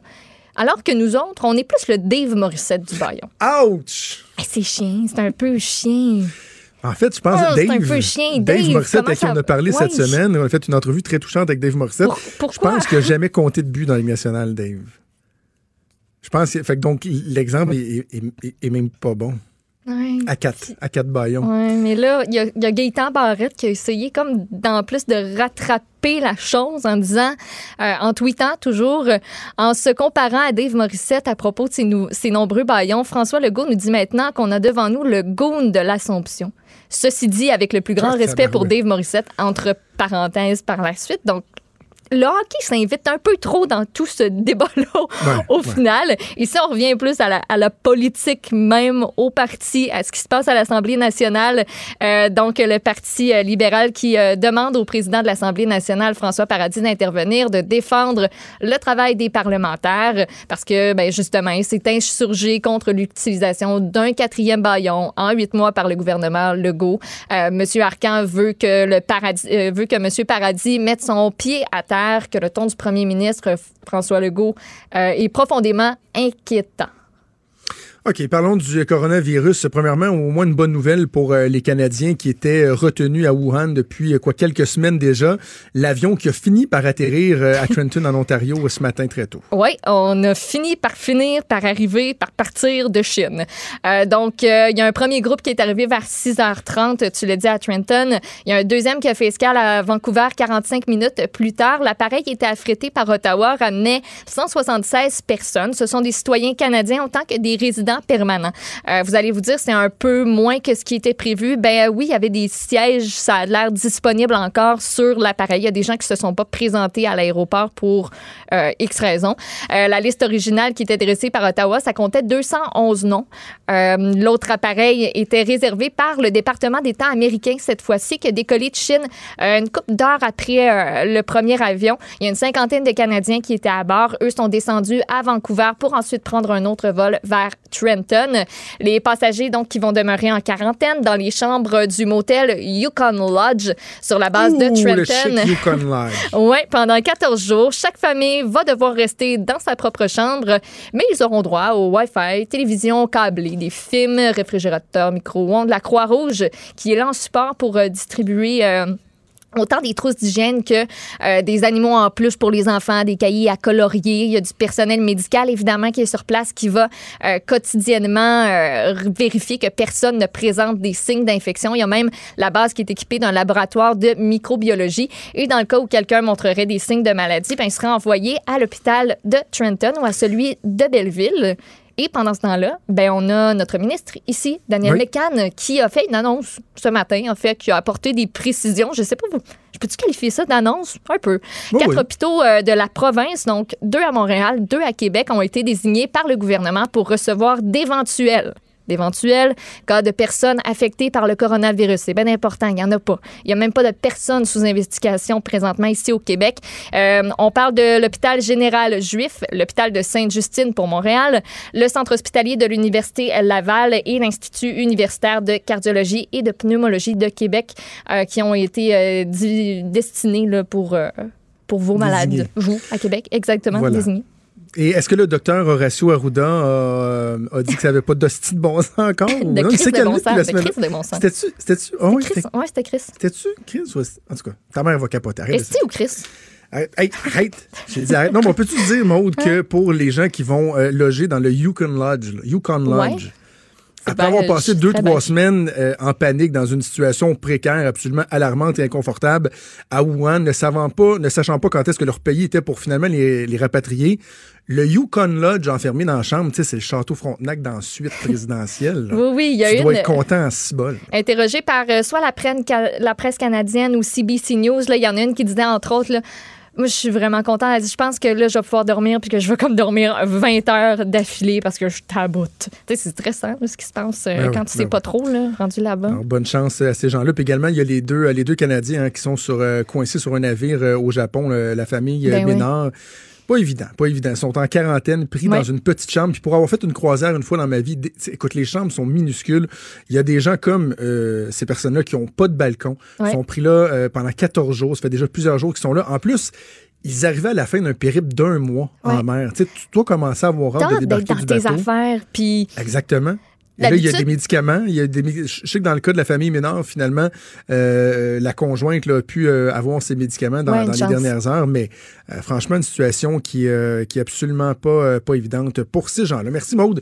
On va faire une pause et rester là parce qu'au retour, on a de la grande visite, de la visite de l'atelier et on va pratiquer mon cocktail. Oui, oui, le cocktail que je vais performer, que je vais tenter de faire de belle façon lors de la soirée Mardi Gras à l'atelier mardi prochain. Je vous invite à y assister en grand nombre à l'atelier sur la Grande Allée. Bougez pas, on parle de ça au retour de la pause. Franchement dit. Appelez ou textez au 187 Cube Radio. 1877 827 2346. Maude, je sais pas si t'es comme moi, mais des fois, il y a des éléments, des événements que tu sais qui vont arriver dans ta vie. Plus tard, tu as, juste hâte. Tu dis, tabarouette, je suis pas vraiment stressé, j'ai hâte, ça va être le fun. Et là, plus le jour J approche, soudainement, tu, commences à avoir des petits papillons, tu commences à avoir un, petit, inconfort. C'est exactement comme ça que je me sens euh, en vue de la classique Mardi Gras qui va avoir lieu mardi le 11 février à 18h euh, au restaurant L'Atelier sur la Grande Allée. Si vous n'êtes pas la région de Québec, la place à aller sur la Grande Allée, c'est l'Atelier, manger euh, les meilleurs tartares en ville, ah, les meilleurs drinks. C'est vraiment ah, la ça, place. Ça manque de Québec, là. À vous, hein? Un bon hein? tartare de saumon avec les tu devrais venir, Tu devrais venir mardi. Donc, c'est quoi la classique Mardi Gras avant que je présente mes invités? Ben, c'est en marge du Carnaval de Québec, parce que le Carnaval débute ce soir. Et c'est un événement qui est organisé depuis quelques années déjà par l'Atelier. Et donc, pour en parler, je reçois en studio aussi le copropriétaire du restaurant L'Atelier, Jonathan Holla. Salut, Jonathan. Salut, Jonathan. Comment ça va? Ça va très bien. Un peu nerveux, mais ça va bien. Et également, l'excellente mixologue Laurence Dehay, qui, euh, qui est ma, ma, ma comparse. Oui, dans cette aventure. Salut Laurence. Salut. OK, Jonathan, tiens, je te laisse présenter l'événement, la classique Mardi Gras. Euh, ça vient d'où? C'était quoi l'idée? Puis peut-être expliquer un peu à nos auditeurs le, concept. J'ai adoré que tu la qualifies déjà comme classique parce que, tu sais, oui, ça, ça, devient déjà. C'est seulement la deuxième édition. Euh, une idée d'Alexandre de, Grenier, notre, un de nos associés dans l'équipe, euh, qui l'année dernière s'est dit, OK, il faut qu'on crée un événement en, marge du carnaval, euh, toujours en faisant rayonner. L'idée de carnaval, donc, est venue naturellement avec vraiment Mardi Gras, donc le côté Nouvelle-Orléans. Puis après, le côté, euh, le fait qu'on ait de, très bonnes relations avec beaucoup de partenaires radio euh, en termes d'animateurs dans toutes les dans, tous les différents corps de métier. Oui, c'était naturel d'essayer de de, euh, de sortir de, de, vous faire sortir de votre zone de. Pas à peu près. Hein? Exactement. C'est autant on n'est pas forcément à l'aise à la radio, Laurence et moi, que que j'ai très hâte à mardi de te voir à Je t'ai jamais vu. On se connaît depuis quelques années quand même. Puis je, je, je, le vois dans tes yeux. hey, c'est parce que c'est facile d'être dans un studio devant une caméra de télé ou avec la plume d'écrire une chronique dans le journal et d'être euh, très, très, très sûr euh, de soi. Mais quand tu es dans une zone qui est plutôt inconnue, c'est une autre paire de manches. Donc, mardi prochain, on va être neuf, neuf personnalités neuf personnalités de médias donc de la grande région de Québec. Euh, puis le but c'est ça, c'est vraiment euh, oui on, veut pas vous jeter dans la fosse au lion, donc euh, oui vous êtes tous bien accompagnés avec un de nos un ou une de nos barman, euh, barmaid, mixologues. Ça c'est très important. Donc il y avait autant le côté création, donc tu sais ça vous allez nous en parler tous les deux parce que tu sais de de créer un cocktail c'est déjà c'est déjà une grande démarche, c'est déjà quelque chose de très comme une recette de cuisine, c'est quand même tu sais c'est c'est beaucoup de travail ah oui. et beaucoup d'échanges justement entre vous deux. Puis après, c'est ça, c'est ça, c'est une bonne partie, mais la deuxième partie, le fait d'en faire autant d'en produire euh, quelques quelques exemplaires pour des juges c'est beaucoup de travail, que c'est aussi énormément de travail d'en faire plusieurs centaines, parce que tu sais, l'événement a, déjà eu énormément de succès cette l'année dernière. Cette année, ça va être encore plus gros. Euh, donc oui, on s'attend à plusieurs plusieurs centaines de personnes ce soir-là. Donc tu sais, oui, il va falloir faire plus. Ton cocktail aura du succès, Joe. Le ah La rançon de la gloire, c'est qu'il va falloir que tu en fasses énormément. Exact. Puis, regarde, je vais revenir avec toi dans un instant pour parler du déroulement, que les gens comprennent un peu comment le concours euh, va se passer, les modalités de la soirée, tout ça. Mais je veux jaser un peu avec Laurence, parler de notre cocktail. Oui, allô. Laurence, ça a été super le fun d'élaborer notre cocktail. Moi, j'avais jamais fait ça. C'est quelque chose de vraiment trippant de dire comment on va euh, développer un cocktail qui, qui correspond à à ce que je suis, à ce que j'aime, mes goûts et tout ça. J'ai trouvé le, processus euh, vraiment le fun. Et on est arrivé avec drôle. le faux daiquiri. Oui, mais ça, en plus, c'était un jeu de mots de Alex. C'est pas bien passé. Explique c'est quoi le faux daiquiri? Mais en fait, bon, c'est en fait, comment qu'on a commencé, c'est qu'on a vraiment été chercher toutes les saveurs que t'aimais. Tu sais, j'en ai, noté une couple. On avait dit, euh, t'aimes les sour, t'aimes le fumé, le gingembre, les épices. Euh, mais les, les épices, c'est les parfums. Oui. Euh, la lime, beaucoup. Oui, la lime. on a vraiment commencé avec les saveurs particulières puis précises. Fait que là, après ça, on est allé diviser toutes ces saveurs-là, savoir si ça fonctionnait ensemble. puis c'est super drôle parce que c'est exactement ma palette de goût à moi. Ça donnait bien, mais tu sais, au début, je te disais vraiment des affaires épouvantables. Parce qu'on y était par essai et erreur. la, première formule qu'on avait en tête, c'était... on était rendu qu'on était en train d'écraser des grains de maïs dans du jus de tomate avec... Euh... T'aurais dû voir ça, Maud. Du jus de tomate avec des grains de maïs. Hein? J'étais là, on va faire un blodé César noir aux crevettes. Tu voulais mettre du charbon là-dedans? allergique aux crevettes, en fait. du charbon. C'était terrible. Mais, mais, si on, parle de, de ça, là, notre, premier essai qui était pas concluant, oui. moi, ce que j'ai trouvé fascinant, puis toi, tu es, mixologue, là, fait que tu habitué de, ah, faire des, des, euh, des expériences, c'est qu'au début, on essayait certains éléments sans mettre de l'alcool. Il y avait du jus de tomate, il y avait du gingembre, puis c'était super bon. sais, on écoutait, là, puis il y avait quelque chose de vraiment intéressant. Puis là, des fois, dès que tu rajoutes un autre ingrédient, oui. dans ce cas-ci, c'était l'alcool qui était assez essentiel dans le drink, ça venait scraper à patente. Donc, c'est tout est une question d'équilibre puis de, de, capacité des éléments à être jumelés ensemble. Mais c'est ça, moi, ce que j'aime dans un cocktail, c'est quand ça fait un rond dans ma bouche. Je sais pas comment expliquer ça, là, mais il y en a qui aiment plus l'acide, il y en a qui aiment plus le, minéral, le salé, euh, le, le, sucré. J'aime ça quand moi c'est un, un, cercle complet. Fait que tu sais, ça vient vraiment chercher toutes les papilles gustatives dans ta bouche, euh, les côtés en dessous de ta langue, euh, l'odorat, tout ça, faut que ça soit un tout super complet. Moi, c'est ce que j'aime. Euh, fait que là, on voulait vraiment aller chercher autant les épices que le sucre, que l'amertume, que toutes ces choses-là. Fait que pour ça, notre cocktail qu'on a choisi est parfait, mais tu sais, les, les, trucs qu'on faisait avant, des fois, ça, c'était juste vraiment très amer ou trop salé. Ou... Ouais, c'est ça. C'est Là, vous nous faites saliver, mais donc, ah la recette. ouais, c'est ça, la recette. parce que juste avant que tu dises les ingrédients, expliquer comment on, on, en est arrivé là, c'est que finalement, euh, Alexandre a dit, ben, dans le fond, tu sais, je regarde tes goûts, puis t'aimes les, les daiquiris. Mais tu sais, pour moi, un daiquiri, c'est ce qu'on boit dans le sud, une affaire ultra sucrée, de la slush rose aux fraises. Mm. Alors que finalement, la base d'un daiquiri, c'est pas ça. On est parti d'une base que tu peux nous expliquer. Oui. Puis après ça, on l'a bonifié. C'est trois ingrédients un daiquiri. That's it, that's all. C'est du sucre, de la lime, puis ton rhum. Mais en fait, le sucre, c'est un sirop simple. Euh, c'est du sucre qui est euh, bouilli dans de l'eau, en fait. Mais c'est trois ingrédients, c'est tout. Euh, fait que dans le fond, on avait vraiment une espèce de, de je sais pas comment dire en, français, en fait, un blank canvas. Là, c'était un, un tableau super euh, neutre puis tableau blanc. travailler là, c'est ça. Euh, puis là, je me suis dit, hein, mais oui. Tu sais, fait que là, on a essayé avec le Appleton. On c'est le rhum qu'on avait en fait pour le concours. je trouvais que puis ça, c'est ce qui arrive avec le rhum souvent. Puis on a l'exemple avec le mojito. T'as beau avoir trois onces dedans, on dirait que tu cale un verre d'eau. Tu sais, non, mais dans le sens, c'est ben un, alcool qui disparaît facilement dans un cocktail. C'est passe-partout. Mais là, je trouvais que quand on l'avait essayé avec toutes nos épices, on le perdait Vraiment. Euh, fait que là, on est allé justement essayer avec le Forty Creek, qui est un whisky. Un whisky. Oui, un whisky qui est super sur le caramel.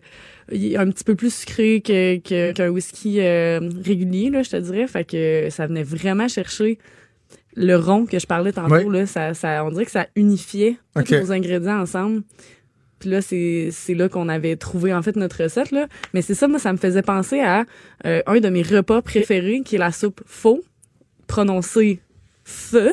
Ah oui, il faut prononcer feu? oui, c'est, ça dit qu'il faut le prononcer comme feu. La soupe feu. Ouais, ah. On en apprend tous les jours. Mais c'est exactement les épices qu'il y a dans cette soupe-là. C'est comme une soupe thaï, dans le fond. Ben, c'est, en fait, c'est vietnamien ou cambodgien. OK. Euh, puis c'est, incroyable. C'est vraiment ça, les épices qu'il y a dedans. OK. Fait, qu'est-ce qu'on a rajouté là-dedans? Ouais. Fait que là, on a mis, selon tes goûts, du poivre rose. Oui qui est, je trouve, comme l'élément clé, on dirait. Là. C'est la cerise. Il donne vraiment sa personnalité. Là, tu sais, euh, ah oui, on le sent. On le sent, puis on le goûte. Fait que c'est très hot. Gingembre, cardamome, moi, que je pourrais manger comme du tabac à chiquer. c'est vraiment mon épice préféré, là. Ah oui, vraiment. Euh, on a mis aussi... Euh, Qu'est-ce qu'on a mis? ouais, gingembre, coriandre... Euh, coriandre dans un drink mode. Pas tout le monde qui aime ça, mais ça passe. Ça, je pense qu'on ne ben, dira pas trop fort aux gens. parce qu'il y en a qui vont peut-être dire Ah non, il y a de la coriandre. Non, non, non, goody pour le fun. Souvent, c'est ça que je disais à Jonathan quand il m'en avait parlé. Soit le monde triple, puis en mettrait partout, soit ils vont déceler là, la moindre feuille de coriandre dans un plat ou quoi que ce soit. Mais moi, ça me parle. Il y a de la coriandre. oui, c'est ça. Vraiment. Oui, c'est vrai, mais pourtant, sérieux, même euh, les gens, on n'en a pas parlé, on leur faisait goûter le cocktail, euh, puis ça, ça, ben pas ça passe dans le beurre, ça vient vraiment ajouter quelque chose, mais ça, c'est pas, t'as pas le goût, ce que les gens disent de savon, de la coriandre, c'est vraiment, c'est hot. OK. Veux-tu euh, t'être équipé pour en préparer un? Oui.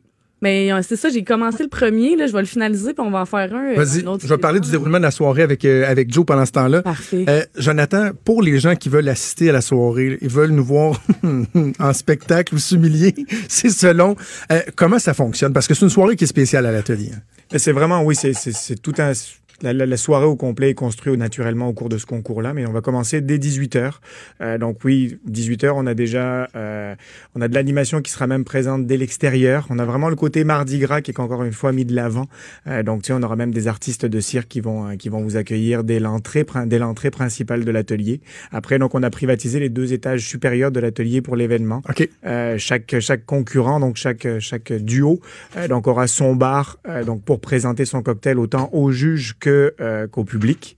Donc les personnes, donc comme tu l'as dit, euh, les, les, entrées sont au prix de 40 dollars avec huit consommations incluses, avec l'animation. tout un bargain pareil là. Avec, et eh oui, avec euh, donc huit consommations. On parle de nourriture aussi en, relation avec la thématique. Le chef est encore en train de finaliser quelques quelques recettes, mais toujours de toujours dans la thématique de la soirée. Oui. Je vais faire du bruit. Vas-y. Oh yeah, ça c'est le meilleur bout. ah, ça c'est le son du vendredi là.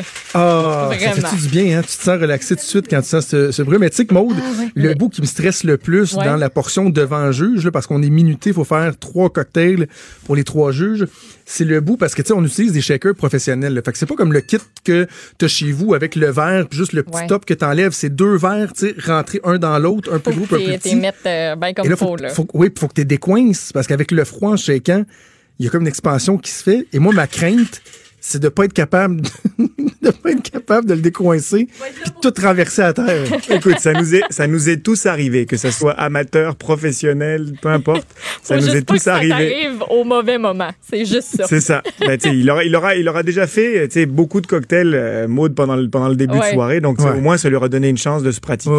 Euh, juste pas que j'en boive ça va, ça, va, ça va bien aller. puis tu sais comment le comment on le disait Ordon avec Jonathan dans le dans le côté dans le côté présentation au juge, le principal c'est de pas oublier d'ingrédients. Le temps, le temps, oui, est important parce que ça donne, ça donne quand même un barème. On mettra pas une heure et demie pour faire un cocktail, mais le principal justement, c'est qu'il ressemble vraiment à ce que vous avez créé avec Laurence. Puis donc, tu sais qu'on n'oublie pas d'ingrédients. Dans la présentation, c'est important. Puis même dans la présentation, c'est toute la petite histoire que vous avez fait avec avec Laurence euh, autour de ce cocktail-là, est, est, est importante à, à, présenter aux juges. On a on a on a un beau panel de jury justement, qui vient de de, euh, de différentes horizons. Autant euh, autant Patrice Plante anime la soirée est aussi dans les juges? Ah, Patrice Plante est dans les juges? Oui. Euh, Yann Latouche. donc, le, le, OK, Yann, je le connais. je peux peut-être connais, qui est derrière Bulle et Whisky. La réaction, c'est comme ça vient de prendre une couche, là. non, monsieur mais Cocktail, c'est Monsieur Cocktail qui est là. Et on a aussi Alison Von Russell de, de, de Radio-Canada qui est présente, euh, qui est présente aussi. Euh, donc, qui apporte, qui apporte aussi une OK, Jonathan, moi, je, c'est le fun, là. Tu sais, le côté festif, on fait des drinks, tout ça, c'est, tout, tout, ça est très beau. Mais je suis quelqu'un de très compétitif dans la vie. Moi, je dis toujours, tu me pars une game de tic-tac-toe, puis game on, là. Tu sais, je vais, je vais vouloir gagner je fais comment pour gagner? Là? Parce qu'il y a une portion publique et il y a la portion juge. Comment ça va fonctionner? C'est vraiment 50-50. Donc, c'est vraiment, euh, comme je vous le disais au début, donc euh, la thématique carnaval, vous allez recevoir, euh, Mardi Gras, pardon, vous allez recevoir donc des colliers à votre arrivée. Donc, avec les entrées, il y a huit colliers pour les huit drinks qui sont inclus. Et donc, chaque, chaque, les colliers vont compter pour 50% de la note pour arriver à gagner justement le, le, le Parce que les gens vont remettre les colliers au cocktail qu'il préfère. Okay. Donc, tu peux aller, euh, tu, tu, quand tu vas aller commander ton cocktail, tu donnes le collier puis ça donne un vote automatiquement à la personne. Ok. euh, vous êtes neuf concurrents. On a, il y a chaque chaque chaque participe, chaque client justement a huit colliers, donc ils peuvent pas en donner à tout le monde. Si la première fois qu'ils goûtent ton cocktail, ils peuvent te donner les huit colliers à toi puis prendre huit fois ton cocktail. C'est ça, parce que ça prend un collier pour y goûter. Exactement. Et par la suite, si quelqu'un dit moi je conduis, je prendrai certainement pas huit cocktails, peut et devrait carrément prendre les six autres colliers ou les sept autres colliers et me les mettre dans le coup. Et là, on va calculer le nombre de colliers. Et il y a également le pointage. Euh, ça, 50 50-50. Donc, c'est vraiment euh, pendant que tu goûtes justement ta création. Il est vraiment euh, beau, hein, par ailleurs, euh, avec les petites feuilles, ah, bon. avec le petit piment. Ah, que c'est bon, Laurence. Mmh. le petit fenouil que je t'avais dit. Avec fenouil aussi fenouil. Hey, bon, je te jure, c'est tellement balancé, c'est tellement bon. Mmh. J'aimerais ça goûter.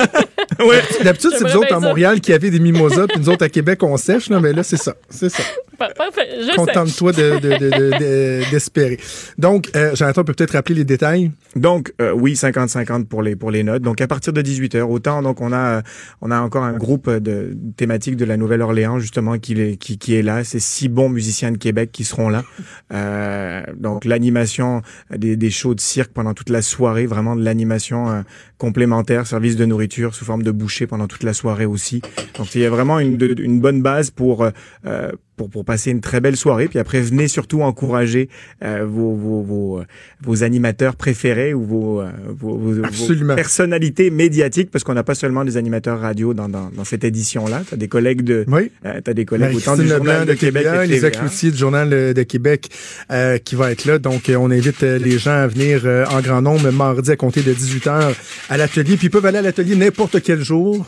N'importe quand. N'importe quel autre jour. Parce le, que je le, le dis, grand prix J'ai l'air d'être gentil parce que tu es en studio, mais tu sais que j'aime votre restaurant. Puis euh, même, je, je n'ai que très peu de soirées libres avec ma blonde. Et euh, trois fois sur quatre, on se ramasse à l'atelier lorsqu'on a euh, le temps d'y aller. Merci, Jonathan. Laurence, oui, on se donne rendez-vous mardi.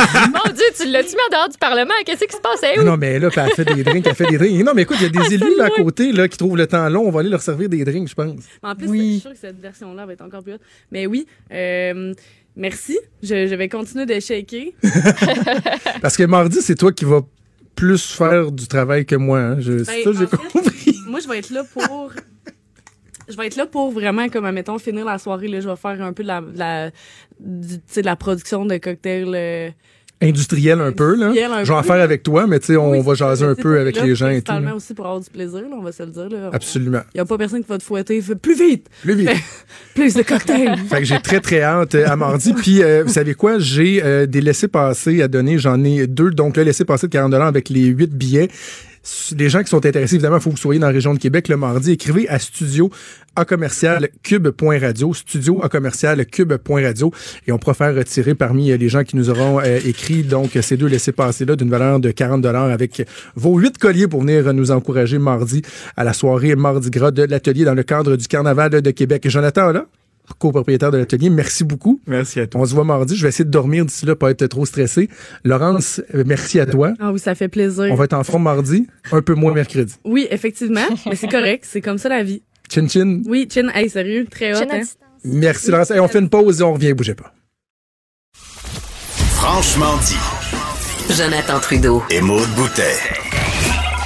Appelez ou textez au 187 Cube Radio 1877 827 2346. Cube Radio. Cube Radio. Maud, avant de terminer la semaine avec euh, notre collègue Vincent Dessureau, il y a un gros carambolage qui est survenu au cours des dernières minutes? Ben, un autre sur la 40. Encore? J'en ai parlé d'un euh, tantôt dans le coin de Nakona. Présentement, c'est fermé dans les deux directions à la hauteur de Saint-Sulpice. Euh, donc, de ce qu'on peut voir là, présentement, des images, là, il y aura un camion impliqué. Je ne sais pas trop combien de, de véhicules. Là, on n'a pas beaucoup d'informations, là, mais c'est euh, bloqué dans les deux directions, sachez-le. OK. Donc, évidemment, on invite les gens à la prudence de. C'est ça, c'est parce que ça va s'empirer au cours, euh, au cours ça, de j'ai- la journée. J'ai été voir là, sur les caméras de, de circulation du 5 à 1 pour ce qui est de la 40, là, puis ça n'a pas l'air euh, ça a pas l'air top. Fait que si vous pouvez Comme rester à la ça- maison, euh, C'est euh, ça. faites-le. Comme on dit, ça va s'empirer avant de s'emmieuter. Euh, et pendant ce temps-là, on va vous divertir en finissant la semaine avec Oui. euh, mon ami Des euh, qui est en studio à Montréal. Salut Vincent. Ça, Ça va, ça va? va bien, ça va très très bien. J'ai un cocktail à la main. Moi, Ben, tout je va sais, j'aurais aimé, j'aurais aimé euh, y goûter, mais ça a l'air que non. Je serais venu Ben, t'encourager à être à Québec mardi, ouais. je serais venu, là. Ben ouais, prends ton avion puis viens à Québec mardi. là. ouais, là, ces temps-ci, c'est c'est neigeux. Les gens seraient contents de te voir euh, à l'atelier. Oui, euh, mais j'étais là mardi dernier euh, à Québec, mais là, j'étais Ah pas le oui? bon mardi, alors désolé. Bon, bon, OK, on se reprendra. Je vais Ah t'en oui. envoyer un par la poste. Euh, on commençons avec euh, tes sujets. Premièrement, tu me parles de Disney. Disney qui, pourtant, est l'ami de tous les enfants, mais qui a dû s'excuser à une école primaire. Oui, je sais pas si tu as vu cette histoire-là. euh, euh, c'est que euh, il y, a, il bon, il y a quelques mois, une école primaire de Californie qui a fait un, un petit événement de levée de fonds pour l'école primaire là, avec des parents, et c'était la projection de du nouveau film du roi Lion, le refait. Donc devant quelques parents, là, ils ont recueilli comme ça un, un 800 dollars. Alors une petite soirée comme ça spéciale pour les parents et les enfants. Eh bien, Disney leur a envoyé une, une amende en raison de la diffusion euh, illégale devant un public là, de, du film. Alors que, bon, ça avait été acheté euh, pour vrai.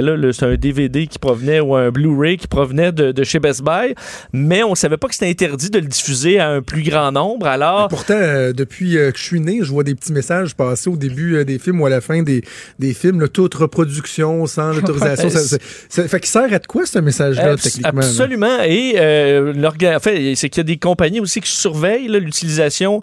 euh, donc, une firme, le Movie Licensing USA, qui surveille justement ça, l'utilisation illégale de, certains, de certaines productions. Alors, euh, Disney est informé, ils ont envoyé, deux mois plus tard, un courriel leur demandant donc 250 dollars d'amende. C'est devenu viral parce que là, tu dis, écoute, une petite école, le film a fait 1,6 milliard.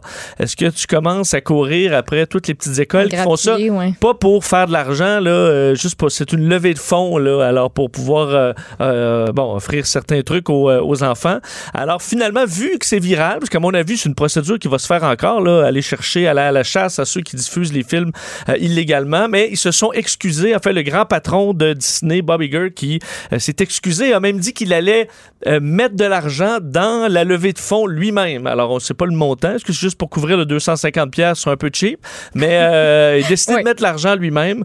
Alors, c'est sûr qu'écoute, quand tu dis, effectivement, fait un milliard et demi de dollars, alors je pense qu'ils en ont en masse pour aider une petite école. Alors, tu sais, tu- pour euh, 250 pièces, ce sont je fais une campagne de pub à la grandeur des États-Unis négative là, sur euh, Disney non, qui est le grand ça, méchant ça vaut pas loup. la peine. Ben, ça vaut pas la peine, Mm. voyons. Exact. Mais en même temps, on peut les comprendre de vouloir garder un contrôle sur, sur l'œuvre. Euh, Disney, qui d'ailleurs euh, a toujours bien contrôlé ça, là, ouvre les vannes un petit peu avec l'application Disney+. Mais de là à aller pénaliser une école, une école primaire, c'est un peu, euh, c'est un peu stupide. Donc ils font, euh, ils font amende honorable. Oui. Euh, tu me parles, écoute, je suis un peu surpris parce que tu me parles un peu d'horticulture et Oui. de religion à la fois. Tu veux me parler d'un datier. Oui, J'imagine donc un arbre qui produit non pas des calendriers, mais des dates. des dates Ah, mon Parce que Dieu. lui, les dates, ça. pousse dans des. dans des datiers. Dans des datiers, mais de, l'époque de, de Jésus Oui, ben, lui-même. ben, toi, est-ce que tu es un amateur de dates, là? Pas tant. Pas tant, Pas hein? tant. Un Hey, carreau moi, je date, OK, mais une date seule, là. Hey, non, Il y a non, quelque chose de très weird Ah, là-dedans. Non, Ouais. c'est bon. Bon, oui, ça ça rappelle et j'aime pas les raisins secs. Ah, c'est vrai, t'as une phobie des raisins secs, mais Ouais. ça a l'air d'une grosse coquerelle, mais c'est vraiment bon. Puis moi, je suis une fan de Madame Labriski qui met des dates dans toutes, toutes, toutes pour sucrer ses recettes. là. Ouais. les muffins puis les galettes. Ouais. J'adore les dates. C'est si vous admettons, l'apprenez en primaire, j'adore les T'as-tu dates. déjà mangé autre chose? là? Que des dates? Ouais, T'en vis? Oui. ouais, parce que... Mais c'est pas mon aliment. ça a l'air d'être mon top aliment numéro un, mais. Parce que je mais veux non, dire, il y a mettons, dans d'autres choses tout avant. le choix des choses que tu peux manger, mettons, jamais je vais me rendre à la date, là. Moi non plus. Sais, un panier de vieilles dates, là, de- puis là, tu manges. Je comprends, mettons, en dates. survie c'est bon, pour c'est aller bon pour le système digestif, hein, je pense, les C'est dates. C'est les pruneaux, Oui, c'est ça, mais il y en a qui C'est ça, utilisent les- ça comme petit lunch, là, mais je sais pas. En tout cas, plein de choses dans ma tête qui vont. Je me rendrai jamais à la date, là, mais euh, dans le bon vieux temps, on mangeait ça, puis il n'y avait pas le choix. Entre autres, il y a 2000 ans, à l'époque de l'Empire romain, où on consommait, euh, semble-t-il, avec délectation, les dates de Judée. OK, qui est un fruit qui, d'ailleurs, dans les lectures qu'on retrouve de l'époque, était apprécié. là. Les auteurs vantaient le goût de la bonne date de Judée, qu'on a élevé, fait, fait pousser jusqu'au 11e siècle avant que progressivement ça disparaisse. Et là, il n'y en a plus. Mais on a retrouvé des vieilles graines qui datent de... Des vieilles graines. On Oui. a trouvé des vieilles graines. Des vieilles graines, mais qui datent de l'époque de Jésus, là, parce que c'était des, des vieilles graines de 2000 ans. Ils doivent être sèches. Qu'est-ce qu'ils ont fait? Ça doit- ça doit être des vieilles graines sèches, hein. Ben, ils, ils- en trouvant touches les pas à ça. non mais les vieilles Non? graines plusieurs étaient attaquées par des euh, soit des insectes ou étaient carrément défaites Ça donne le mais certaines on les a plantées et ils ont poussé alors là, on a des dattiers millénaires, donc de plus de 2000 ans, qui sont en train de pousser. Il y en a euh, six, en fait, là, qui sont... euh, bon, dont les, les graines ont même des noms, là. Adam, Jonah, Boaz, Judith. Ben, et tout ça. souvent, souvent, on donne des noms aux graines. Ben, C'est- toi, je sais pas si c'est Judith ou euh, Uriel. Peut-être Uriel. Je vais y aller pour, pour ça. Et, euh, Uriel. et euh, Hmm. les graines, certaines ont poussé Uriel, après seulement quelques semaines. D'autres ont pris jusqu'à six mois avant de germer. Alors, on Il que a c'est fallu les stimuler un peu. ben, c'est ça, ça a été long, mais on y est arrivé. Alors là, on est rendu avec des débuts d'arbres, euh, de, en fait, des dattiers, et éventuellement, avec un autre vieux dattier qu'on a fait pousser en 2008, on pourra prendre son pollen et euh, dans le but de faire des fleurs et de faire une date. Parce que là, c'est beau de faire le dattier, mais faire la date, c'est plus compliqué. Faut Alors- féconder la graine, c'est ça. c'est ça, avec un autre vieux dattier qui, lui, date d'il y a 1900 ans. Un vieux maudit dattier, là. Alors, Il ils vont- une date. ils vont, entre les oui, deux. entre les deux, Wow. une date de dattier. Et là, ça va faire une fleur. Et éventuellement, on aura des dates. Mais on dit que ces dates-là, ça va être des tout petites dates pas yard bonnes. Parce que. euh, Des micro-dates. des micro-dates, parce que là, pour faire des dates de nos jours, on n'utilise pas, on plante pas un dattier avec, sa- avec une graine, mais on va cloner des femelles qui sont très productrices. On fait comme du clonage. Alors, c'est pour ça qu'on a des belles grosses dates. À l'époque, c'était des petites, ça, c'était des plus petites dates. Alors, ce Ok. sera pas, ce sera pas euh, sur le marché, là, ce sera pas excellent, mais on pourra regoûter à ce bon vieux goût de date de Judée. Disparu depuis des millénaires. Ben oui, justement, ben, comme tu as de la suite dans les Ah. idées, tu viens de nous parler de graines, de Jésus, et là, tu me parles de porn et de religion. Oui, parce que. Il y a comme plein de chemins connexes entre tes euh, deux sujets. Oui, mais j'ai trouvé, trouvé ce dossier-là très intéressant sur euh, les, euh, les, les gens qui sont religieux. Donc, surtout, là, c'est vraiment la religion catholique dont on parle ici. Et leur euh, utilisation de la pornographie. Parce qu'on se rend compte que lorsqu'on parle à fait, ils ont fait une étude auprès de 3500 personnes, deux études sur les, bon, le- le- la, la religion et la morale. Et on se rend compte que ceux qui sont religieux ont tendance à de beaucoup surestimer, ben, en fait, ou se croire dépendants à la pornographie alors qu'ils ne le sont pas, ou croire qu'ils ont des goûts plus extrêmes alors qu'ils ne sont pas très extrêmes. Je sais pas si tu comprends.